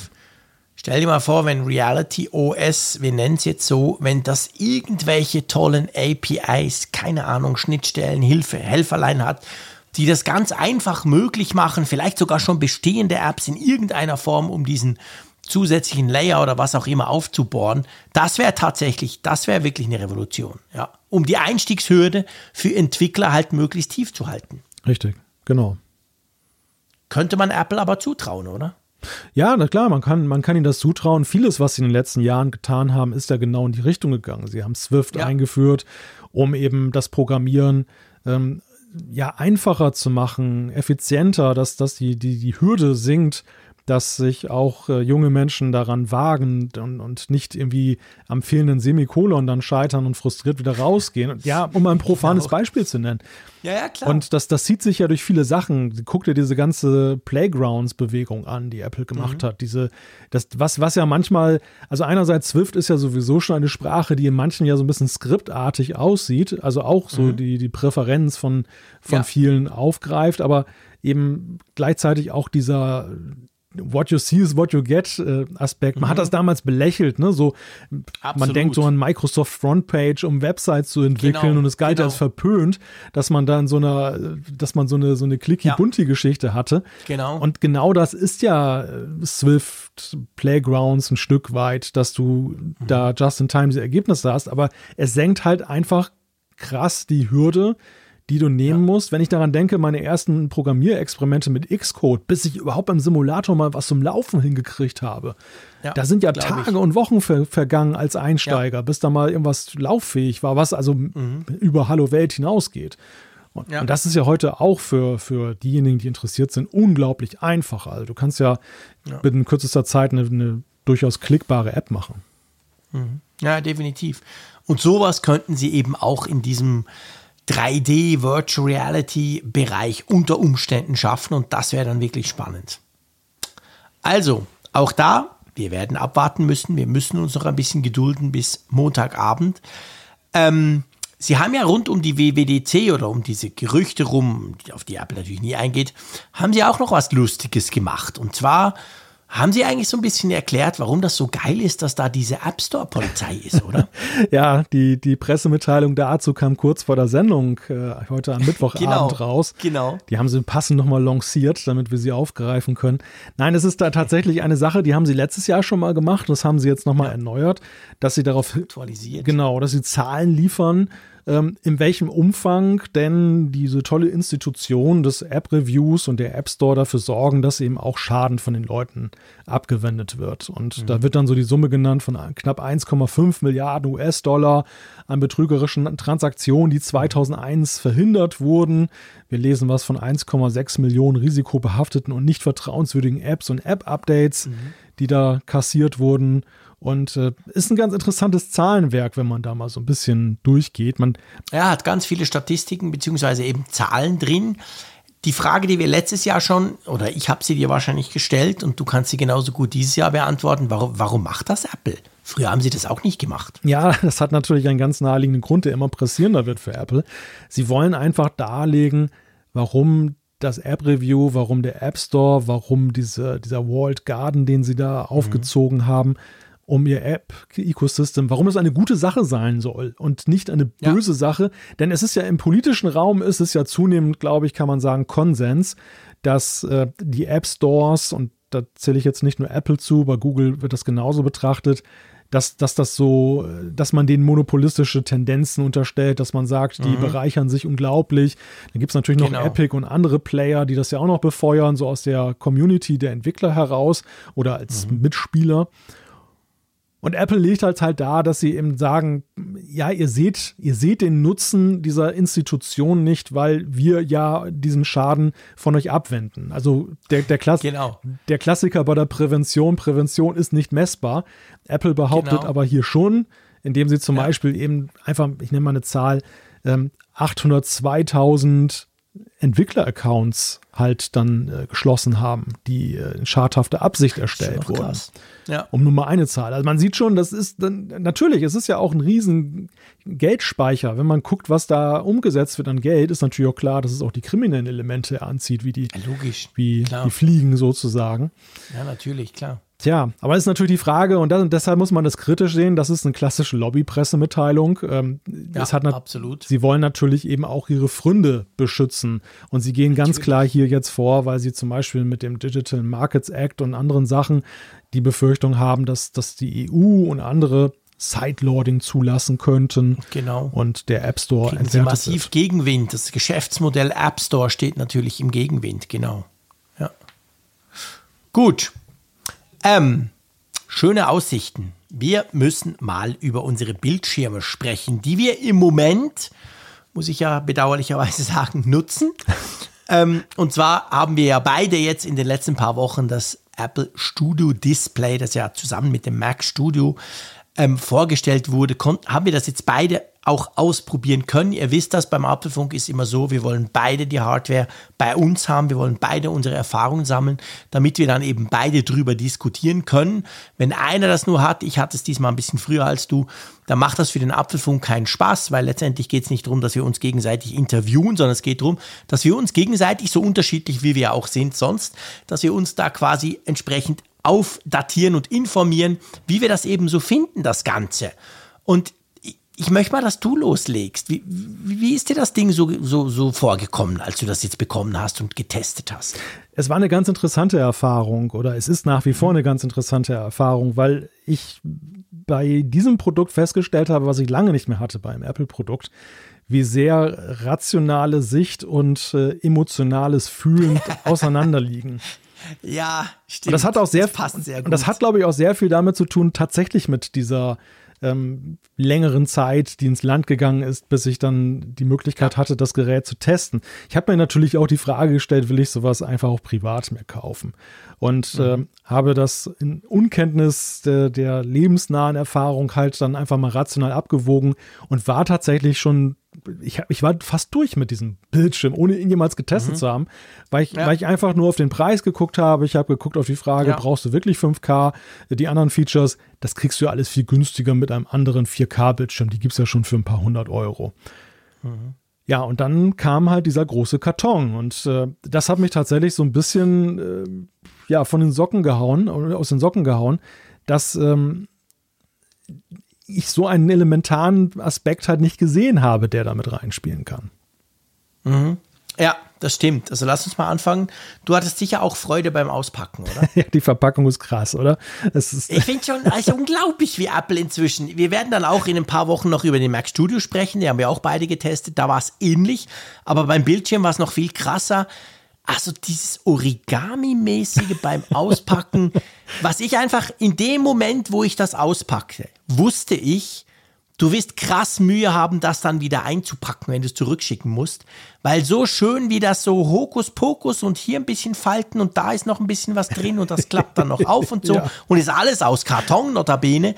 Das ist schon, also Apple hat da inzwischen einen krassen Level erreicht, finde ich, wie sie solche Dinge verpacken. Ja, ich bin tatsächlich sogar schon daran gescheitert, diesen Karton im Leerzustand jetzt wieder richtig zusammenzufalten. Ich auch, ich auch. Er steht hier neben meinem Pult und ist immer noch so halb offen genau. geklappt und ich weiß nicht, wie ich den dann mit Bildschirm wieder schließen es, soll, wenn der Kurier den wieder abholt. Es guckt immer irgendwie so ein Eselsohr raus. Genau, das ist, genau. Schrecklich. ich, ich glaube. ich bin froh, dass es dir auch ja, so geht. Ja, also ich bin mittlerweile zur Überzeugung gelangt, man muss ihn mit zwei Personen gleichzeitig ja, schließen. Äh, ja. Weil zu jeder Seite muss einer dann diese Laschen irgendwie festhalten, dass mhm. da nicht immer eine rausrutscht. Aber das klingt jetzt ein bisschen nach Heme. Es ist tatsächlich ein kleines Wunderwerk, Nein. dieser Karton. Ja, ist krass. Und ich, ich frage mich halt immer, wie kommt man auf sowas? Ne? Also wie, wie kann man solch, so, so, so, ja, solche Kartons so designen? Ja. Wie, wie, kann man so viel Zeit allein in, die, in, in das Kartondesign, ja. das Verpackungsdesign, das ist halt typisch Apple, völlig Wohl verrückt eigentlich. Ja. Aber es ist geil zum Auspacken, definitiv. Was mir dann sofort aufgefallen ist, ich hatte den, also bei mir vielleicht ganz kurz, ihr wisst, ich habe ja ein MacBook Pro, äh, MacBook Pro, das, das 16 Zoll mir gekauft, anstatt einem Mac Studio. Ich wollte ja ursprünglich ein Mac Studio und bin dann umgeschwenkt. Und ich habe am Anfang diesen Bildschirm, habe ich zuerst mal an meinem iMac Pro genutzt. Und da ist mir aufgefallen, dass der viel kleiner ist. Obwohl der ja genau das gleiche ähm, Bild, also der hatte genau den gleichen 5K-Bildschirm, also von der Größe her, wie mein iMac, mein, mein 27 Zoll iMac.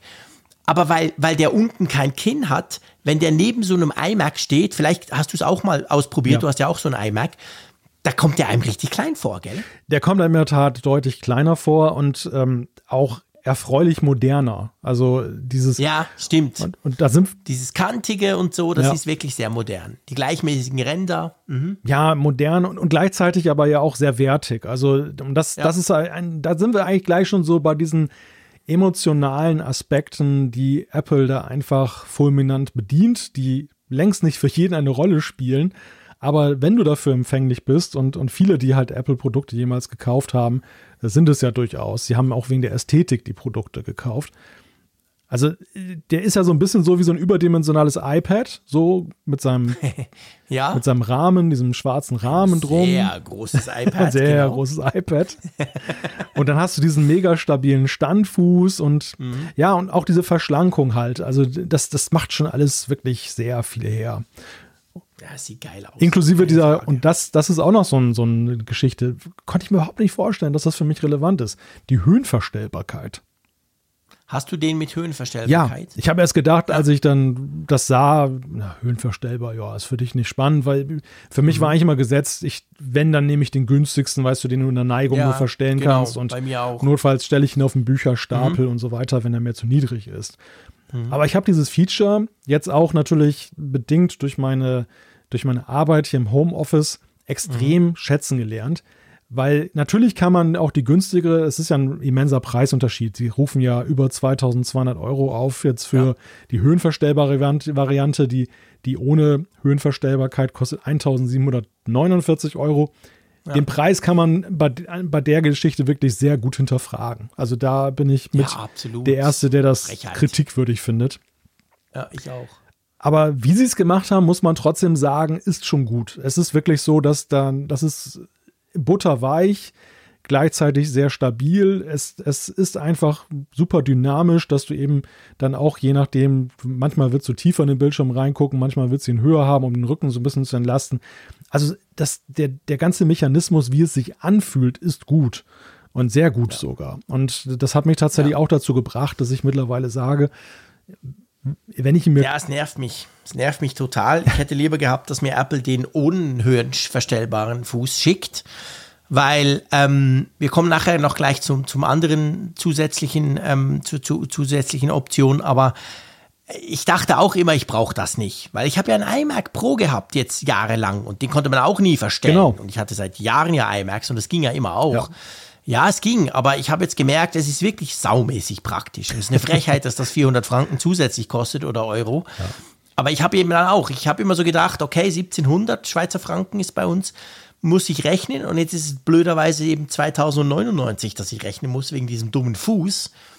Aber ich habe das mit Nanotexturglas bekommen, also quasi das, die, die Maxed-Out-Variante. Ah, ja. Hast du auch die bekommen? Nein, ich habe ich hab die Standardvariante.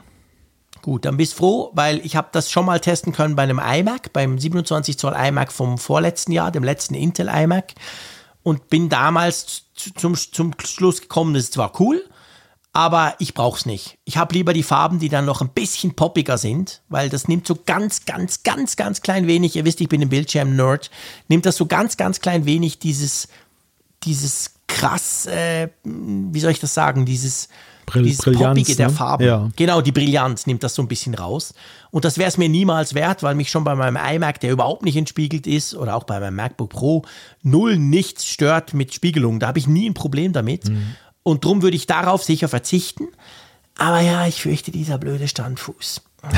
Der müsste wahrscheinlich sein. Ja. Ja, Aber lass uns mal zum Wichtigsten überhaupt kommen. Zum Bild. das Bild ist sehr gut. Nein. Okay. Gut, das war jetzt wieder, das war jetzt wieder typisch Apfelfunk, Unterschied Malte und Frick. Der Malte hat natürlich alles gesagt, was ihr wissen müsst. Also ihr müsst mir jetzt gar nicht zuhören, wenn ich jetzt gleich was dazu sage, weil er hat recht. Das Bild ist gut. Punkt. Und das heißt ja auf Norddeutsch, es ist sehr gut. Was bei mir einfach, und ich musste wirklich selber schmunzeln, ich habe mir ja meine Güte in Videos, aber auch hier im Apfelfunk, in den Kommentaren und vor allem natürlich auf Social, auf Twitter, was ich mir alles anhören musste, weil ich ja diesen Bildschirm geil fand. Ich habe ja sehr viele Diskussionen geführt über 5K. Warum denn eben 5K und warum nicht 4K? Und 4K kostet ja schließlich ein Drittel, ein Viertel, ein Fünftel davon und so weiter. Und ich habe dann immer argumentiert, habe gesagt, Freunde, es ist einfach nicht das Gleiche. Punkt. Ihr habt halt alle keine Ahnung, weil ihr noch nie so einen Bildschirm hattet. Und ja, ich, du weißt, ich bin manchmal nicht sehr diplomatisch, das kommt dann auch zurück, ist auch voll okay.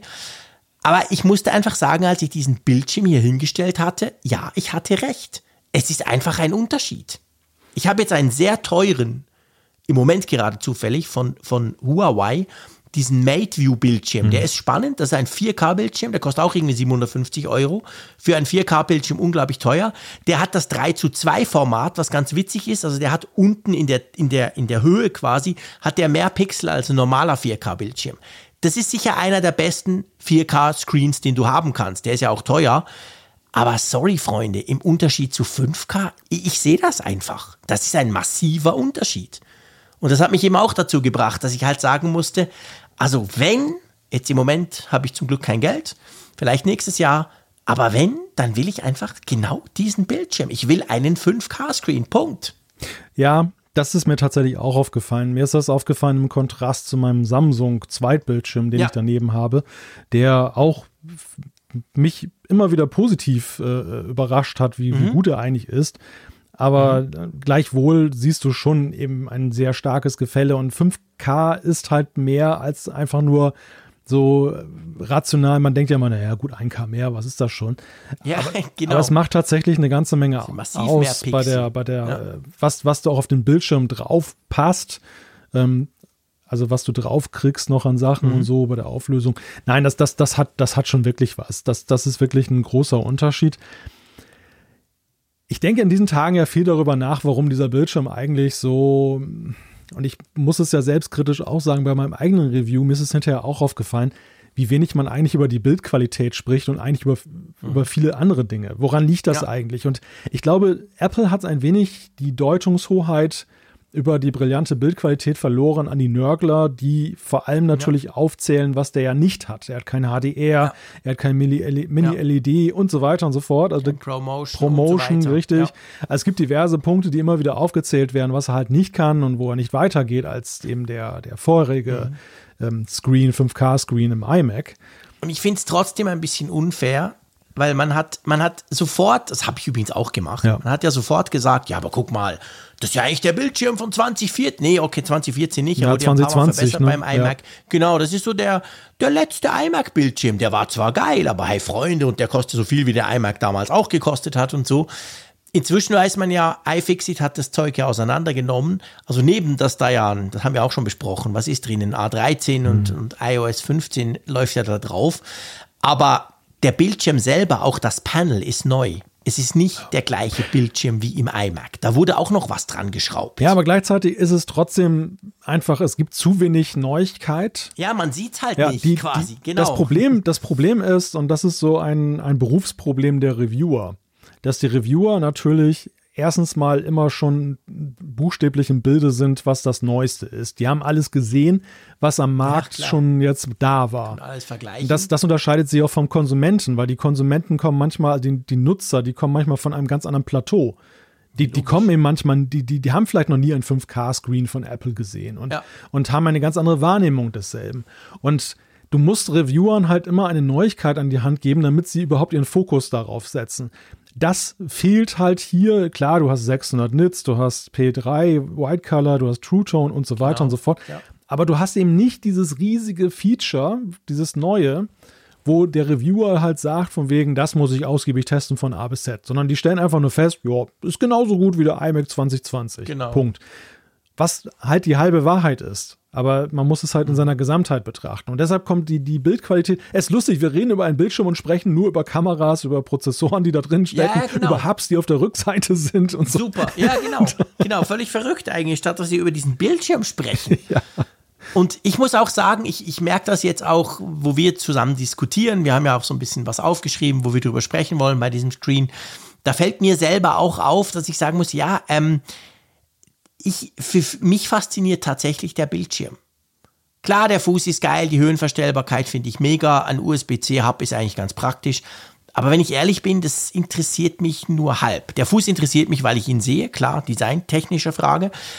Aber ich bin einfach von diesem Bild fasziniert. Und ich habe mich über die Jahre an meinen iMac Pro Bildschirm, der ja auch, das war ja auch der schon mit P3 und so, einfach so wahnsinnig dran gewöhnt.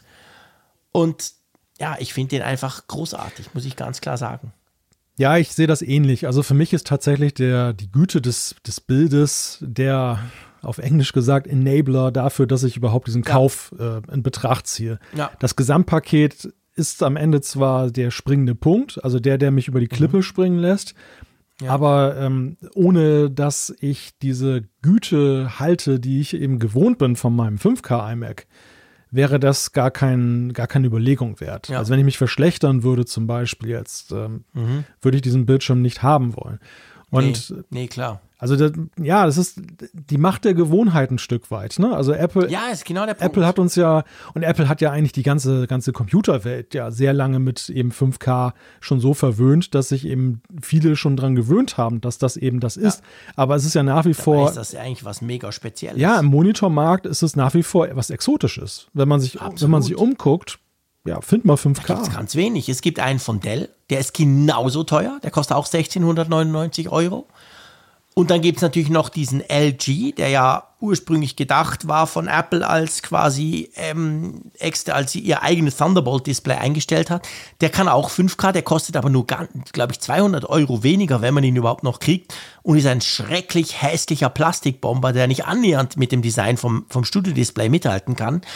Also da wird's dann relativ schnell duster. Also es ist nicht so, dass ihr irgendwie für, für ein Drittel des Preises so ein anderes 5K-Display kriegt. Das, gibt, das gibt's nicht. Das ist wirklich, das ist schon, schon Premium, das, das Ding. Ja. Klar, viele kommen dann und sagen, ja, aber ich brauch's nicht. Da kann ich sagen, okay, fair enough, natürlich, dann kauft ihr für 400 Euro ein oder sogar noch günstiger. Wenn dir das reicht, ist ja das toll. Aber ich bin da, gebe ich zu, ein bisschen versaut vom iMac Pro und weil ich einfach große Bildschirme gerne mag. Ja, es, es gibt, es ist aber richtig, es gibt keine technische Notwendigkeit, diesen Bildschirm besitzen Nein. zu müssen. Es ist jetzt, Natürlich nicht. es ist jetzt nicht so, dass ähm, irgendetwas nicht möglich wäre, weil du diesen Bildschirm nicht hast. Das, das, Nein. also so kann man nicht argumentieren. Es gibt nicht das erdrückende Argument, dass du ihn haben musst. Es ist eher die Frage, und da bin ich wieder bei Emotion. Es ist die Frage, ob du ihn haben willst. Und das ist, Ja. ich habe es in meinem, meinem Review, habe ich halt die, den Vergleich gezogen, zum Beispiel jetzt zu so Premium-Lautsprechern von Bang und Olufsen und so weiter. Also, und es gibt ja viele weitere Beispiele. Warum kaufen Leute solche Lautsprecher, die doch im Prinzip rein technisch ja, manchmal ein bisschen besser, aber im Grunde genommen genauso gut können wie viel günstigere Artikel das, äh, was Ja. die da beherrschen. Aber sie machen es halt einfach, weil sie ein anderes Gefühl dabei haben, weil die Ästhetik und die muss man sagen, äh, du hast es eben gerade mit dem Plastikbomber-Vergleich so schön herausgearbeitet. Die, die ist halt auch ein gewiss, in, in gewisser Hinsicht einzigartig. Wie viel Ja, Herzblut die sucht da. seinesgleichen. Das ist genau der Punkt. Und das ist halt das, was das so spannend macht. Es ist natürlich schade, ist der so teuer. Logisch, das, das ärgert mich ein bisschen. Und ich werde, we- ich werde weinen, wenn ich ihn zurückgeben muss. Aber es ist ein super Screen. Ähm, vielleicht noch ein Punkt. Wir, wir haben kurz über den USB-C-Hub gesprochen, finde ich super. Der kann ja mit 96 Watt laden. Das ist jetzt natürlich für mich hier mit diesem, ich habe ja das große 16 Zoll MacBook Pro, ist das mega praktisch. Der liegt ganz schnell auf, ganz toll, ein Kabel, bumm. Wo ich so ein bisschen, aber da, da bin ich jetzt ganz gespannt auf deine Meinung. Ich war so ein bisschen enttäuscht vom Sound. Und zwar, weil ganz, ganz viele auf YouTube und überall geschrieben haben, ja, aber wie geil der Sound ist. Stimmt, der ist super. Mein Problem, ganz ehrlich, ich komme vom iMac Pro. Und der iMac Pro ist im Unterschied zum normalen iMac, hat ja ein komplett anderes Soundsystem. Der hat auch ganz viele Speaker schon. Das war so das erste richtige Profi-Soundsystem von Apple, das sie in einem, in einem, überhaupt in einem Mac eingebaut haben. Noch bevor dann die, die ganzen MacBook Pros ja immer besser wurden. Und verglichen mit dem iMac Pro ist er deutlich schwachbrünstiger, der Sound vom Studio-Display. Verglichen mit allem anderen ist er eigentlich top. Wie siehst du das? Du hast zum Glück keinen iMac Pro, der dich versaut hat. Ja, das ist in der Tat. Also ich, ich komme ja vom Mac Mini mit seinem eingebauten Speaker.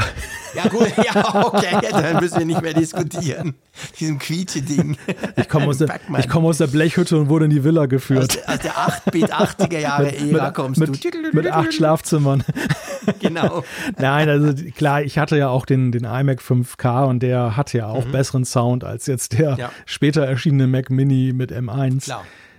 Also ich, ich bin tatsächlich, ja, es ist immer schwer, solche Soundsysteme zu rezensieren, weil äh, die, Ja. die Maßstäbe, die die Leser oder Zuschauer deiner schwierig. Reviews haben, sind völlig Alle unterschiedlich. Ja. Es gibt die Profis, die dir natürlich dann auch akkurat nachweisen können, warum das eben nicht fantastisch ist. Und äh, du hast die Konsumenten, die eben tatsächlich da Weltenunterschiede sehen, wo du selber eher Nuancen siehst. Also Mhm. ich für mich finde eigentlich, und, und da bin ich, und da bin ich dann doch bei dem Gesamtpackage-Punkt. die Sache mit dem Ladeport 96 Watt spart mir eine Steckdose und ich muss mein Netzteil vom MacBook Pro, das ich für die Arbeit nutze, nicht ständig, wenn ich meinen Präsenztag Ja, habe, wieder ein, einrollen und so weiter. Genau. Ich werde dieses Testgerät auch schmerzlich vermissen, weil bei den derzeitigen Bestellzeiten, ich habe noch nicht auf den Ja, Bestellplatten geklickt, aber das dauert mindestens ein Vierteljahr, bis ich da mal genau. wieder einen hier sehe. Das ist wirklich bitter. Die Sache mit dem Sound ist auch super. Ich habe auch zwischenzeitlich mal überlegt, ob ich mir so ein, so ein Lautsprechersystem, da so ein teureres Mhm. hier, also nicht mega teuer, aber schon so 100, 150 Euro Ja. hier hinstelle. Ja. Die hätten auch wieder eine Steckdose gebraucht, eine Mhm. extra Steckdose, die ich nicht habe. Und äh, letzten Endes hätten die auch Platz hier konsumiert. Jetzt habe ich super Klar. Sound, der auch in allen Lebenslagen gut ist. Also egal, ob ich eine, Ja. meine tägliche Videokonferenz mit meinen Kollegen habe oder ob ich letzten Endes mir ein YouTube-Video jetzt reinziehe oder ein Musikstück bei Spotify an, anhöre. Also ich, ich persönlich bin von dem Soundsystem ziemlich begeistert. Wo ich hingegen eher, aber das ist, ähm, das fängt nicht erst bei dem Studio-Display an, das, das war vorher schon so. Ich lache immer so ein bisschen über diese Studiomikrofone, von denen Apple immer spricht. ja, da bin ich Es sind bei dir. keine Studiomikrofone. Tu, Nein. Es tut mir leid. Also der, der Begriff klingt ja super, aber das sind, das sind gute Mikrofone, um zum Beispiel freisprechenden Teams zu machen, gar keine Frage. Ja, keine Frage, besser als manch anderes, aber Du kannst kein Podcast. Studiomikrofone haben wir hier. Ja, genau. Wir quasseln in Studiomikrofone. Richtig. Aber die kosten allein ein Drittel so viel wie der Bildschirm. Ja. Das ist halt dann vielleicht der Unterschied, genau. Nee, das ist so ein Marketing-Claim, den übrigens inzwischen auch andere aufnehmen. Heute habe ich eine Medienmitteilung bekommen von Microsoft, die haben so ein neues Surface, so quasi ein, ähm, also ein Laptop eigentlich, das ist so Konkurrenz zum MacBook Air, haben sie rausgebracht für irgendwie 600, 700 Euro. Und da stand auch drin Studio-Grade Microphones. Da dachte ich so, wow, jetzt fangt ihr auch noch damit an, cool. Ja, da bin ich ganz bei dir. Eher offener Kanal, was die Studioqualität angeht. Ja, genau. Definitiv. Absolut, ja, da hast du recht. Webcam, die wurde ja sehr ähm, kontrovers diskutiert. Die war ja auch am Anfang wirklich schlecht. Hast du auch ein Update bekommen? Ja, ja, habe ich installiert. Gell? Kam ein Update, genau, konnte man einspielen, war auch lustig. Ich habe noch nie bei einem Monitor ein Update eingespielt. Aber geht natürlich bei Apple ganz easy peasy, ganz normal über die Mac-Systemsteuerung quasi. Ähm, ja, ich finde, sie ist okay. Aber ich finde jetzt auch für den Preis, sie dürfte besser sein. Also bei dem Update muss ich dir ja sagen, ich würde gerne mal einigen Rezensenten, die jetzt da äh, geschrieben haben, das wären schon spürbare Unterschiede, den würde ich gerne mal so mit äh, zugedeckten Augen so zwei, iMac, zwei- Studio-Displays hinstellen und äh, einmal mit und ohne, einmal ohne Update Ja. und sagen, erzähl mir mal bitte, wo ist das? Ja, man merkt nichts. Nein, man merkt nicht viel. Also ich, Gut, da bin ich nicht der Nein. Einzige. Ich dachte schon, meine Brille ist kaputt. Nein, de- deine Brille ist einwandfrei. Es, wie du schon sagtest, die Webcam ist halt für die Zwecke, für die du eine Webcam normalerweise nutzt, vollkommen ausreichend. Du kannst damit Absolut. gut Video konferieren. Sie funktioniert auch in ja, durchaus dunklen Lichtverhältnissen einigermaßen gut.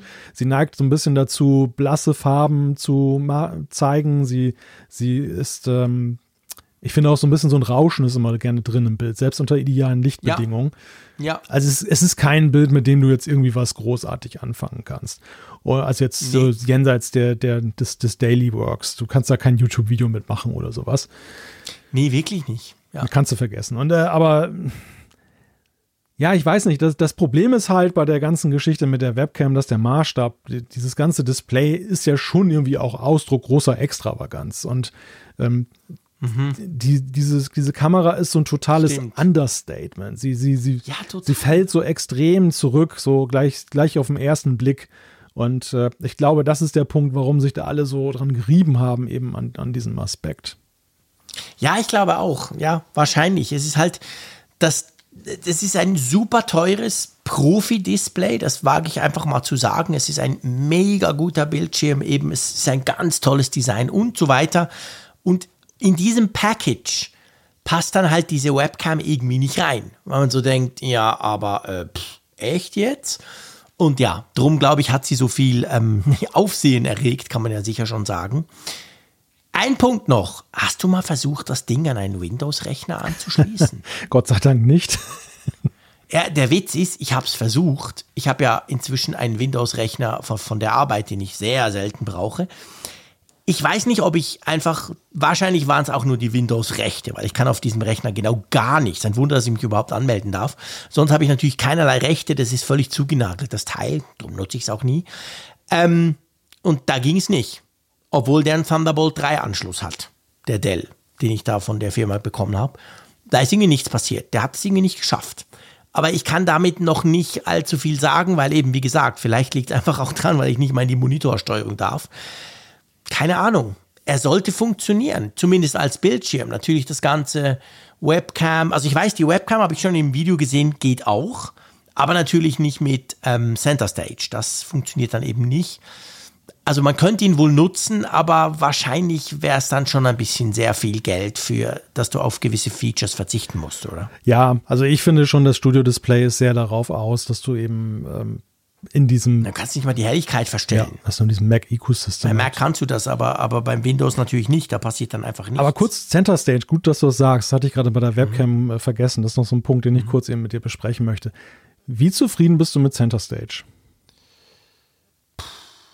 Ähm, ich finde, das ist jetzt aber eigentlich nicht eine Kritik an, am Studio-Display ich habe so den, ich muss, ich muss dazu sagen, ich brauche es nicht so oft. Also von dem her ist es nicht, dass ich jeden Tag mit Center Stage irgendwelche ähm, Videocalls mache. Ich weiß nicht, mir ist es manchmal ein bisschen zu nervös. Oh, tatsächlich. Ja, dieses, dieses so ein bisschen. Liegt vielleicht auch am Benutzer, ne? Ja, liegt wahrscheinlich an dem vor der Kamera, an diesem nervösen Zappeltyp, dass die Kamera halt ständig hin und her fahren muss, weil ich nicht richtig still sitzen kann. Das mag sein. Das, was heißt mag sein? Wahrscheinlich ist genau das die Lösung.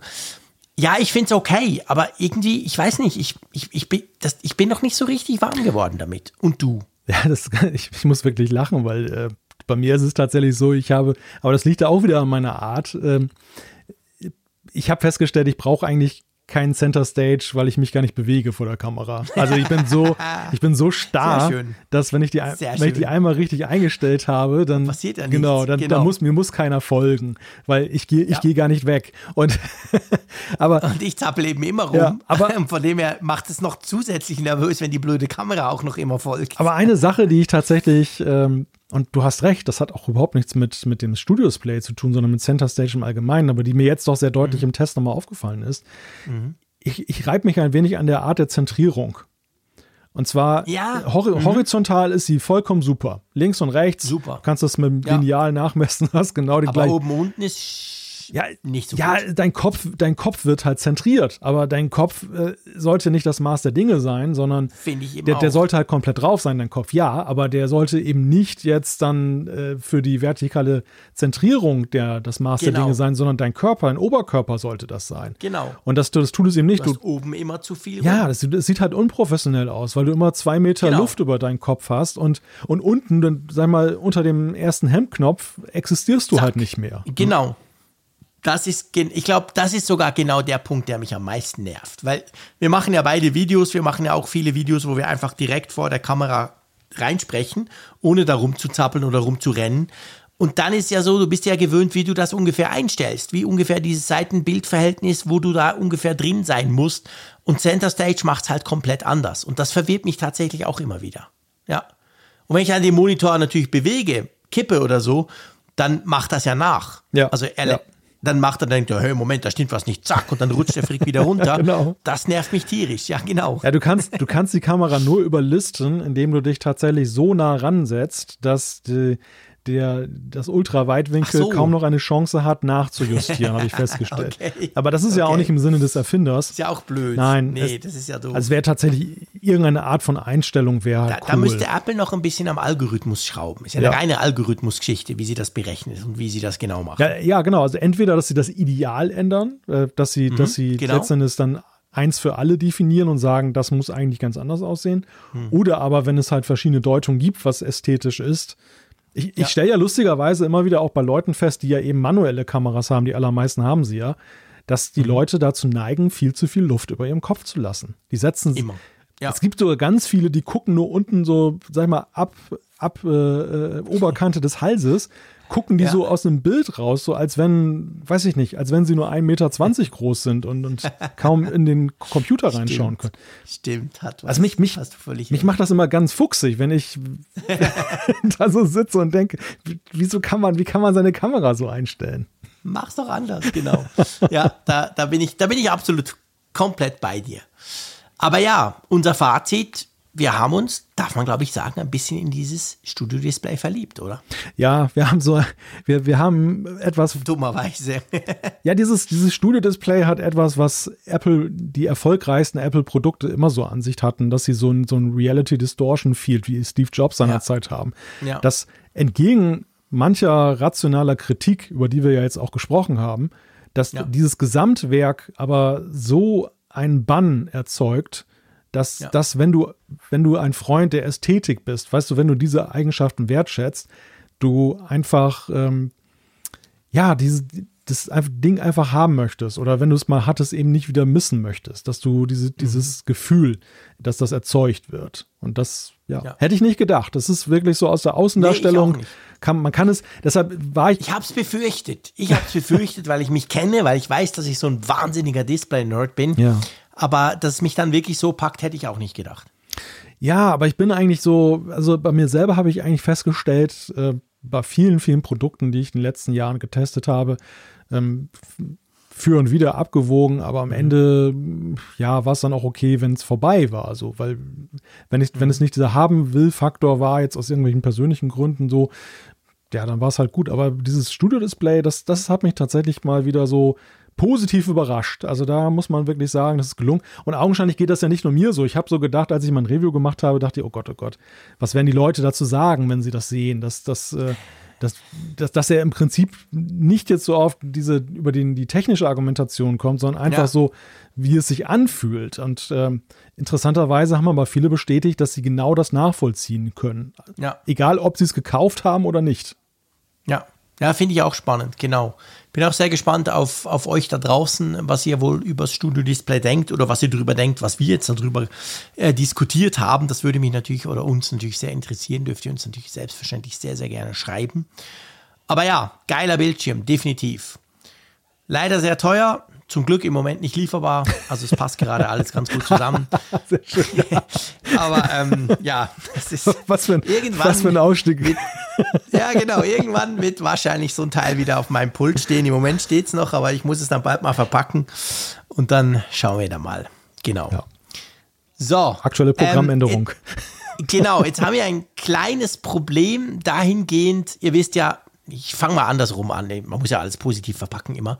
Ähm, Ihr wisst ja, die, die WWDC-Folge von nächster Woche könnte ja durchaus ein bisschen länger werden. Hängt natürlich von Apple davon ab, aber ihr kennt das ja. Also das wird eine große Sache. Es wird auch super anstrengend die nächsten paar Tage für uns beide. Das sind immer so die, die intensivsten Zeiten auch. Ähm, und jetzt sind wir schon locker auf 1 Stunde 35 und wir hätten eigentlich noch vier andere Themen. Und ich schlage vor, wir streichen die einfach alle raus. Ich möchte mit dir noch über ein Thema sprechen. Da geht es nämlich über die iPhone-Produktion, die gedrosselt wurde. Das möchte ich kurz noch mit dir angucken. Alles andere, finde ich, können wir problemlos auch in der Woche nach der WWDC-Folge, also von jetzt aus gesehen in zwei Wochen besprechen. Ja. Wärst du da einverstanden? Da hätten wir da schon ein paar Themen. Ja, das, äh, das parken wir mal Ich zwei fürchte, Wochen. sonst werden wir irgendwie auf die zwei Stunden zu ähm, gehen. Jetzt ist ja schon Mitternacht bei uns beiden. Grundsätzlich kein Problem, aber ich finde so gerade im Ausblick, dass wir wahrscheinlich noch sehr viel zusammen podcasten werden in der nächsten Woche, würde ich, möchte ich die Folge jetzt nicht gerade Nein. überborden. Dann sind noch zwei zeitlose Themen, beziehungsweise die einen größeren zeitlichen Kontext Aktuali- Aktualität Genau. behalten, ja. Dann lass uns kurz drüber sprechen, dass Apple, ähm, du hast es vorhin angesprochen, am Anfang ganz ein schwieriges Jahr droht, nämlich, dass sie wohl sogar die iPhone-Produktion drosseln sollen. Und das ist ja das, wo wir immer gesagt haben, Apple wird alles versuchen, eben Monitore zwölf Wochen nicht liefern, alles andere, aber das iPhone soll natürlich möglichst, möglichst ähm, in großen Stückzahlen gebaut werden können. Und offensichtlich ist das im Moment aber gerade nicht so möglich, oder? Ja, also es ist ja eher anders. Es ist ja so, dass, dass ähm, Apple augenscheinlich laut diesem Bloomberg-Bericht davon ausgeht, dass die Nachfrage gar nicht mehr so gegeben sein wird. Das ist also ein umgekehrtes Problem. Wir, wir haben, Stimmt, es geht gar nicht ums iPhone 14. Wir, hatten jetzt in den letzten Jahren ja eher das Problem Nachfrage riesig, äh, aber, aber Produktion Klar. kam halt schwerlich hinterher. Man hat es irgendwie hingekriegt, aber es war wirklich im Produktionsland China extrem kompliziert. Und jetzt mhm. äh, ändert sich das dahingehend, dass Apple die Erwartungen dämpft, dass sie, mhm. selbst wenn sie könnten, nicht die erwarteten 240 Millionen iPhones jetzt der nächsten Generation bauen, sondern dass sie, und das ist wirklich ein Novum seit langer Zeit, stagnieren, dass sie sagen, wir haben letztes Jahr 220 Millionen in Auftrag gegeben und ähm, wir werden dieses Jahr auch 220 Millionen machen. Apple ist damit ja nicht allein. Man hat Gleiches auch von Samsung lesen können in den letzten Tagen, dass auch die ihre Produktionskapazitäten bzw. ihre Aufträge und ihren Ausblick nach unten ähm, gedreht haben. Das hat mich dann so ein bisschen dazu verleitet, dass man sagen könnte, es liegt wohl nicht zwingend dran, dass jetzt sowohl Samsung wie auch Apple langweilige Geräte rausbringen, sondern es liegt wohl generell in einem momentan so ein bisschen gesättigten Markt, oder?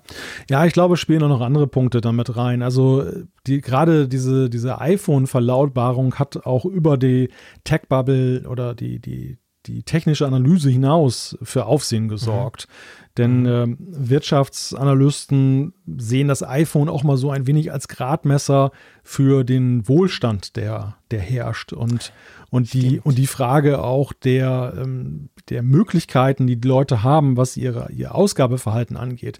Also die, die, die äh, Analyse ist eigentlich die, dass gesagt wird, die enorme Verteuerungsrate, die wir ja weltweit momentan sehen, die Inflation, mhm. die spiegelt sich schon ein wenig da wieder. Die Leute haben weniger Geld zur Verfügung. Ende des Jahres werden sie auch von ihren Energiekosten überrollt, mhm. äh, wenn, wenn dann die, die ganzen Abrechnungen kommen. Und ja. dann wird eben genau in diesem, diesem zentralen Zeitfenster, wo man gerne eben ein neues iPhone kauft, dann eben die Frage sein, kann ich mir das leisten? Will ich mir das leisten? Ja. Also sowohl genau. emotional, genau. so im Sinne von Erwartung, ähm, ja. will ich jetzt das Geld lieber zusammenhalten oder bin ich spendabel? Aber eben auch tatsächlich bei, bei einigen eben die Frage, kann ich das jetzt noch? Also den, ich habe nicht mehr den Wohlstand der letzten Jahre. Ja, genau. Ja, und das, deshalb wird dem dieser, dieser iPhone-Meldung, die natürlich nicht offiziell bestätigt ist, sondern nur ein, eine Frage ist jetzt von, dass es Bloomberg zugetragen wurde, mhm. dass ihre Quellen da haben, die, die ja. das halt besagen. Aber das, das hat schon einen gewissen Impact. Ja, klar. Ich meine, gerade in den USA natürlich, und wir dürfen nicht vergessen, mega wichtiger, der wichtigste Markt halt immer noch für Apple. Und da ist ja die Inflation noch deutlich höher sogar als bei uns. Also von dem her gesehen sind das natürlich im Moment ganz, ganz schlechte Aussichten, wenn du gerade als Hochpreisanbieter, wie Apples ja ist, in diesem Premium-Segment, wenn du halt hingehst und neue Geräte äh, verkaufen willst. Und ich glaube, dem muss ich, dem hat sich oder dem stellt sich Apple dahingehend, dass sie da schon mal gewisse Vorkehrungen treffen. Die Frage ist natürlich auch die, ob sie diese, selbst diese jetzt ein bisschen tiefere, ähm, tiefere ähm, Produktionskapazitäten oder Mengen, diese tieferen Produktionsmengen, ob sie denn die überhaupt erreichen können. Ja, Weil ja die Chip-Krise ist ja nach wie vor ein riesiges Problem. China kommt ganz langsam aus dem Lockdown in Shanghai und drumherum. Also das ist ja dann auch noch eine Frage. Das ist auch noch eine ganz berechtigte Frage, die man stellen kann, denn wir wissen ja auch, dass die äh, Probleme rund um Shanghai sich ja auch äh, in ihren Verästelungen, bis das über die verschiedenen Zulieferer mhm, dann genau. beim Endprodukt landet, ähm, bis Herbst hinziehen können. Also auch da ist ja noch gar nicht klar, ob, die, ob sich die Lage bis dahin stabilisiert hat oder ob dann erst die Welle so anrollt, die jetzt erzeugt wurde. Das, mhm. das ist auch noch eine ganz spannende Frage. Aber was auf jeden Fall auch abzuleiten ist, wir haben ja, wir reden jetzt ja schon seit eigentlich Beginn der Corona-Pandemie über die Frage, wie wirkt sich das eigentlich auf Apple aus und seine Zahlen. Und es gab auch die mhm. Umsatzwarnung, die große an, genau. Anfang des Jahres mal und wo wir dann festgestellt haben, und danach haben sie wieder ein Rekordquartal hingelegt und so und alle, mhm. alle haben sich auf die Schenkel geklopft und haben gedacht, das war ja eine Warnung. Ja. Ich glaube, jetzt wird es aber tatsächlich langsam ernst, denn du, du kannst natürlich kein Rekordquartal mehr äh, feiern, wenn du gar nicht so viel herstellst. Wenn, wenn, ja. und davon war ja vorher nicht die Rede. Also es, da waren gedämpfte ja, Erwartungen, stimmt. aber keine, kein Rückgang in der Produktion. Und jetzt wird weniger produziert, also kannst du auch weniger verkaufen. Klar, du hast natürlich noch die immateriellen Güter, die immer wichtiger werden, die Services und Dienstleistungen. Aber natürlich werden die auch ja in Mitleidenschaft gezogen durch Inflation und, und dieses Ausgabeverhalten, die Ausgabemöglichkeiten der Menschen. Ja. Das heißt, auch da werden wir sehen, dass der ein oder andere sich dann halt nicht Apple TV Plus dann gönnt oder mit Apple Pay was zahlt, weil er einfach generell Absolut. weniger ausgibt. Absolut, Spannend, glaube ich auch. Ja, das spannende Zeit. Überall durchschlagen. Ja. Tja, also düstere Aussichten eigentlich so ein bisschen, was das anbelangt. Aber muss man natürlich letztendlich mal abwarten. Jetzt äh, ist Apple zuerst einmal im Vorstellungsmodus. Ähm, nächste Woche an der WWDC. Da werden wir, da wird das in den Hintergrund ähm, gehen, aber spätestens dann eben, wenn es dann rund um die Vorstellung vom iPhone geht und überhaupt von neuen Produkten, dann kann das dann schnell mal wieder anders aussehen. Naja, gut, man muss ja auch sich mal, mal wieder in Erinnerung rufen, dass Apple ja nun alles andere als irgendwie ein äh, Unternehmen ist, was ungesund aufgestellt ist, sondern Nein, ach, wo, Gott. wo wir ja eher darüber reden, ähm, dass natürlich klar der Aktienkurs nachgeben wird. Das tut er jetzt ja schon teilweise. Ja. Ähm, wenn die, wenn die Investoren sehen, dass halt ihre, dass, dass, dass die Gewinnerwartungen nicht immer höher und immer höher werden. Mhm. Aber das heißt ja nicht, dass Apple in irgendwelche Schieflagen deshalb gerät, sondern Nein. diese, dieses Unternehmen ist ja durch und durch gesund aufgestellt wirtschaftlich. Da ist so viel Overhead, bis die mal in einen, einen Krisenmodus kommen, wie sie ihn vor vielen Jahren mal erreicht haben. Na, stell dir vor, nein, ich meine, wir sind halt alle unglaublich verwöhnt von, von völlig verrückten, crazy Zahlen, die dann doch wieder übertroffen werden.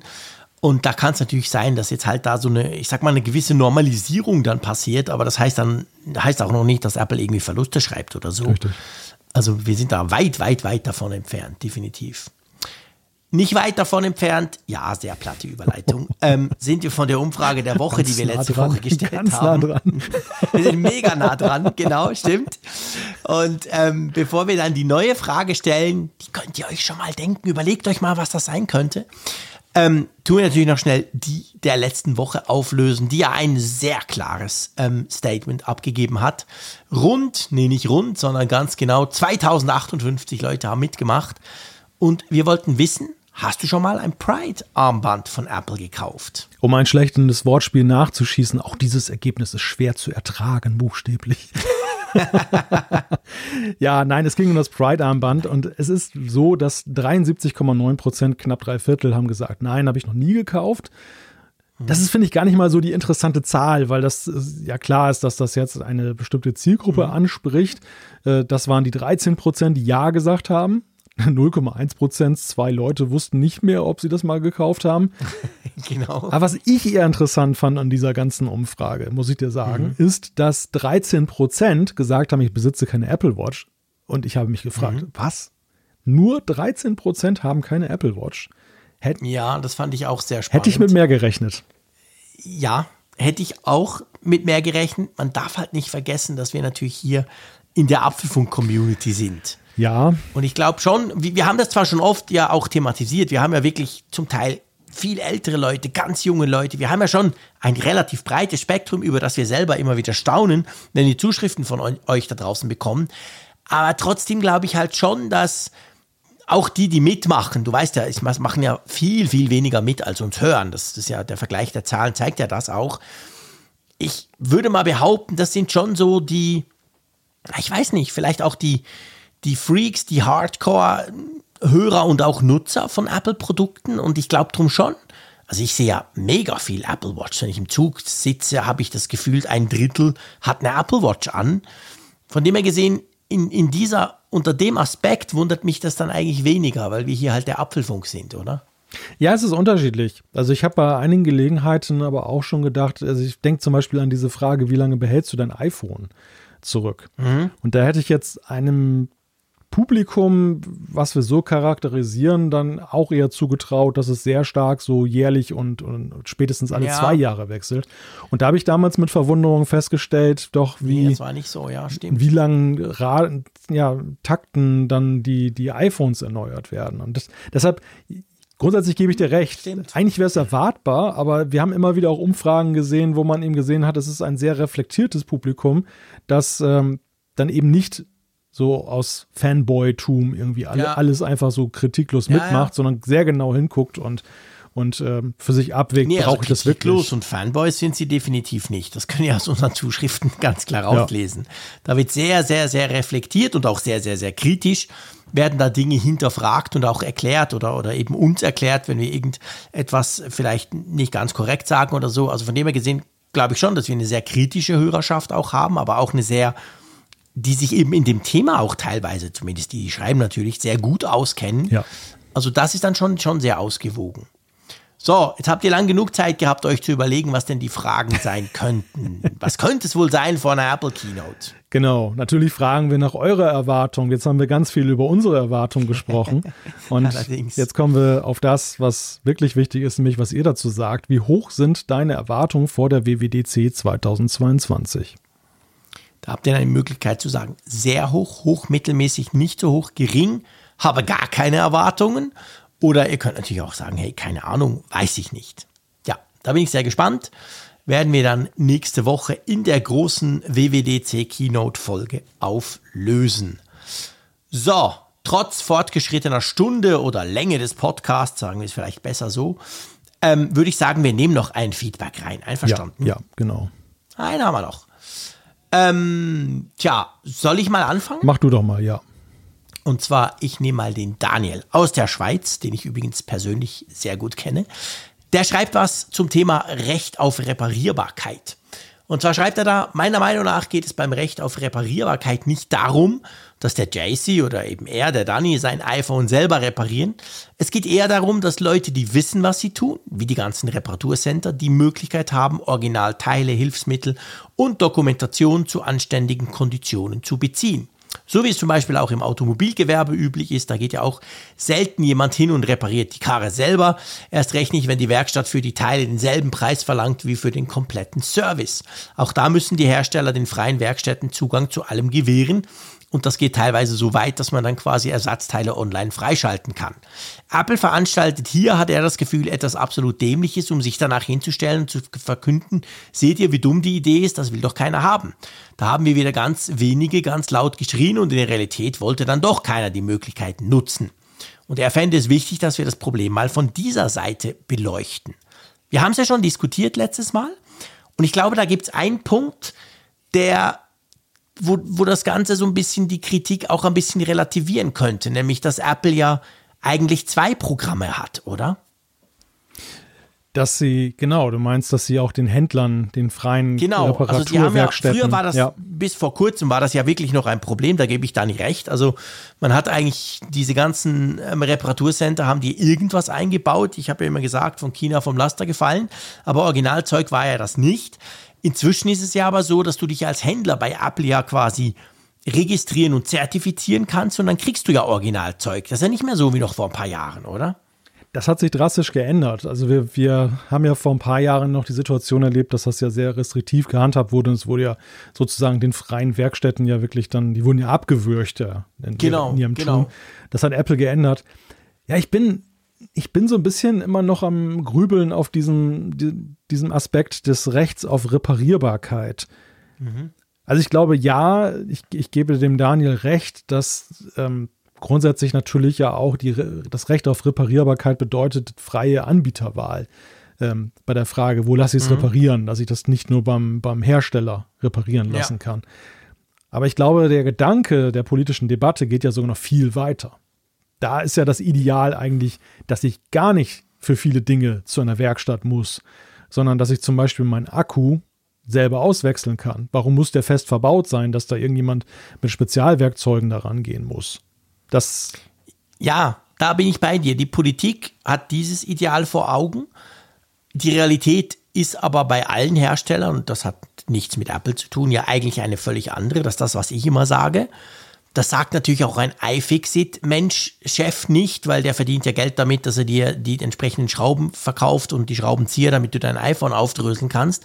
Fakt ist aber ja, dass die Geräte überall im Moment, Stand heute, ja nicht annähernd so gebaut werden, dass du sie irgendwie sollst flicken können. Die jetzigen Geräte, ja, das ist richtig. Die jetzigen Geräte, genau. Ja. In Zukunft könnte sich das ändern. Wobei auch da muss ich sagen, habe ich halt den ganz großen, die ganz großen Bedenken, wenn den Leuten dann bewusst wird, was das heißt, ja, nämlich, dass zum Beispiel so ein iPhone einen viel kleineren Akku hat, weil der Akku muss ja austauschbar sein, okay, mhm. das heißt, er braucht ein Housing, er braucht ein Case drumherum ja. und so. Also ich, da sind ja dann auch ganz viele Nachteile damit verbunden, rein aufs Produkt bezogen. Und da bin ich dann eben nicht so sicher, ob das dann wirklich alle wollen. Das mag sein. Das mag sein, dass die Leute sich da noch kein, kein Bild drüber machen. Aber es ist auf jeden Fall ja eine Debatte, die zukunftsorientiert geführt wird in der Frage, Absolut, dass, klar. dass den Herstellern ein wenig diese Freiheit weggenommen wird, wobei ja. es eine zweifelhafte Freiheit ist, dass sie ihm alles abkapseln, was, äh, was sie halt mit Design begründen, mit Kompaktheit, was aber manchmal ja. ja auch den Eindruck erweckt, dass es auch deshalb gemacht wird, Einfach. Damit man es eben nicht fliegt. Genau, damit man die, die, ja, die Kontrolle klar. darüber behält. Und am Ende ist es ja letztendlich ja beides belegt dafür. Also Daniel zeigt ja auf, dass, dass Apple, und das sehe ich auch durchaus genauso, dass diese ganze Aktion ja auch fast so eine Lobbyaktion ist, im Sinne von, seht mal her, was ja. das für ein bekloppter Aufwand ist. Das will doch wohl keiner. Absolut. Gleichzeitig ist es aber ja in umgekehrter Richtung ähm, ja auch so, dass da Bilder gezeichnet werden, dann auch in der, in der Debatte. Natürlich. Also das, ja, der, der, der Benutzer wird so ein bisschen zerrieben dann zwischen diesen beiden, mhm. diesen beiden Fronten, die da existieren in dieser Frage. Ja, das ist definitiv so. Das ist sicher so. Und das ist auch schwierig im Moment. Also da sind natürlich diverseste Interessen dran. Natürlich macht Apple das, was sie tun, aus einem gewissen Grund. Der Daniel hat es eigentlich ganz schön beschrieben. Das ist so quasi das abschreckende Beispiel, warum das angeblich so ja nicht funktioniert. Aber ähm, die Politik, finde ich, ist halt auch teilweise ein bisschen blauäugig. Und man muss da mal gucken, was rauskommt. Aber ich finde, man müsste eben Vor- und Nachteile sehen. Aber in Bezug auf die, die, die anderen Werkstätten, glaube ich, hat Apple ein Programm. Klar, du kannst dich fragen, warum muss man denn dort dann sich zertifizieren? Kann man das nicht einfach so machen? Das ist halt vielleicht bei anderen anders. Das kann natürlich sein, dass quasi jeder, jeder ähm, Ersatzteile bestellen kann und auch jeder das dann reparieren kann. Apple macht es da halt lieber so mit einer Art Qualitätskontrolle dazwischen. Aber im Prinzip gibt es jetzt die Möglichkeit, dass ich als, ähm, ich weiß nicht, iFreaks Handy Repair Shop quasi offizielle Apple-Teile auch bestellen kann, ohne dass ich da früher irgendwelche Tricks machen muss, wie das, wie das ja früher der Fall war. Also da ist es ein bisschen besser geworden. Das andere, ich glaube, das Recht auf Reparierbarkeit generell, ich glaube, das wird uns sowieso noch sehr, sehr lange beschäftigen, oder? Das geht gerade erst los, denn ähm, ja, genau. gerade die EU ist ja da momentan sehr in Regulierungswut unterwegs.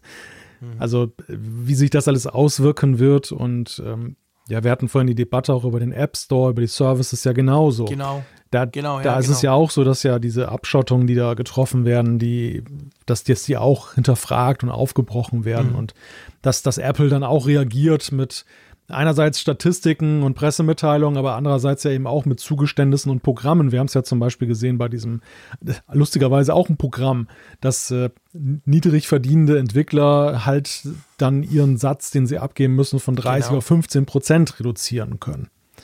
Genau, ja, ganz genau eben. Also es ist ja sehr oft ein Reagieren auf gewisse ähm, politische Druckversuche auch auf beiden Seiten. Also man, man nähert sich dann manchmal auch an und versucht natürlich auch quasi gewisse Dinge obsolet zu machen, so nach dem Motto, ja, aber haben wir ja schon lange umgesetzt und so.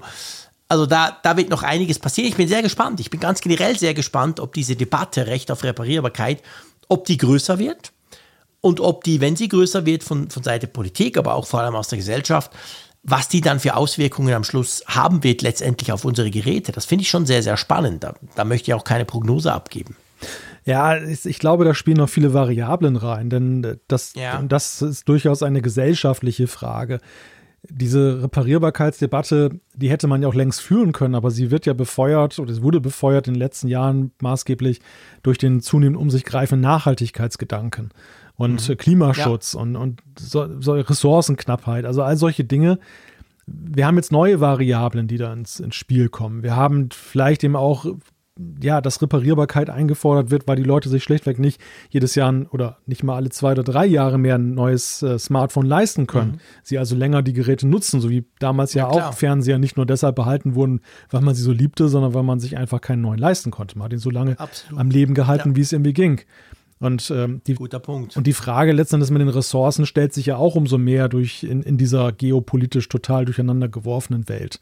Also auch da Absolut. wird man ja jetzt überlegen müssen, ähm, ob bestimmte Stoffe, die wir aus bestimmten Ländern bezogen haben, wir sehen es jetzt schon in einigen äh, Sparten, dass wir da vielleicht nicht rankommen und dass wir deshalb eben dann auch ganz anders umgehen müssen mit der Frage, wie lange behalten wir Geräte und, und wie Ja. lange halten wir sie am Leben.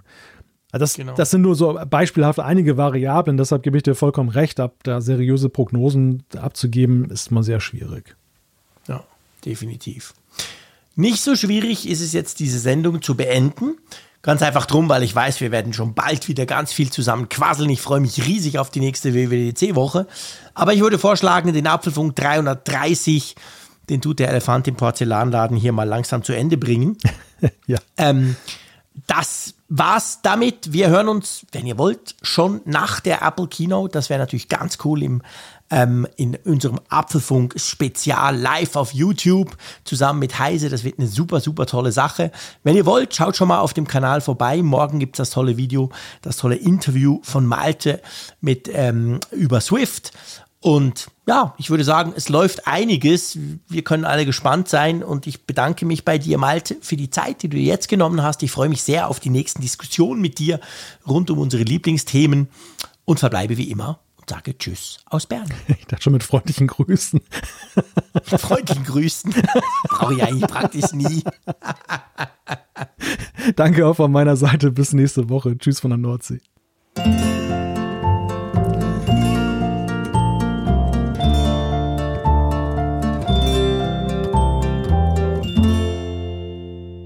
Immer auf Empfang mit Funkgerät, der App zum Apfelfunk. Lade dir jetzt Funkgerät für iOS und Android kostenlos im App Store und bei Google Play.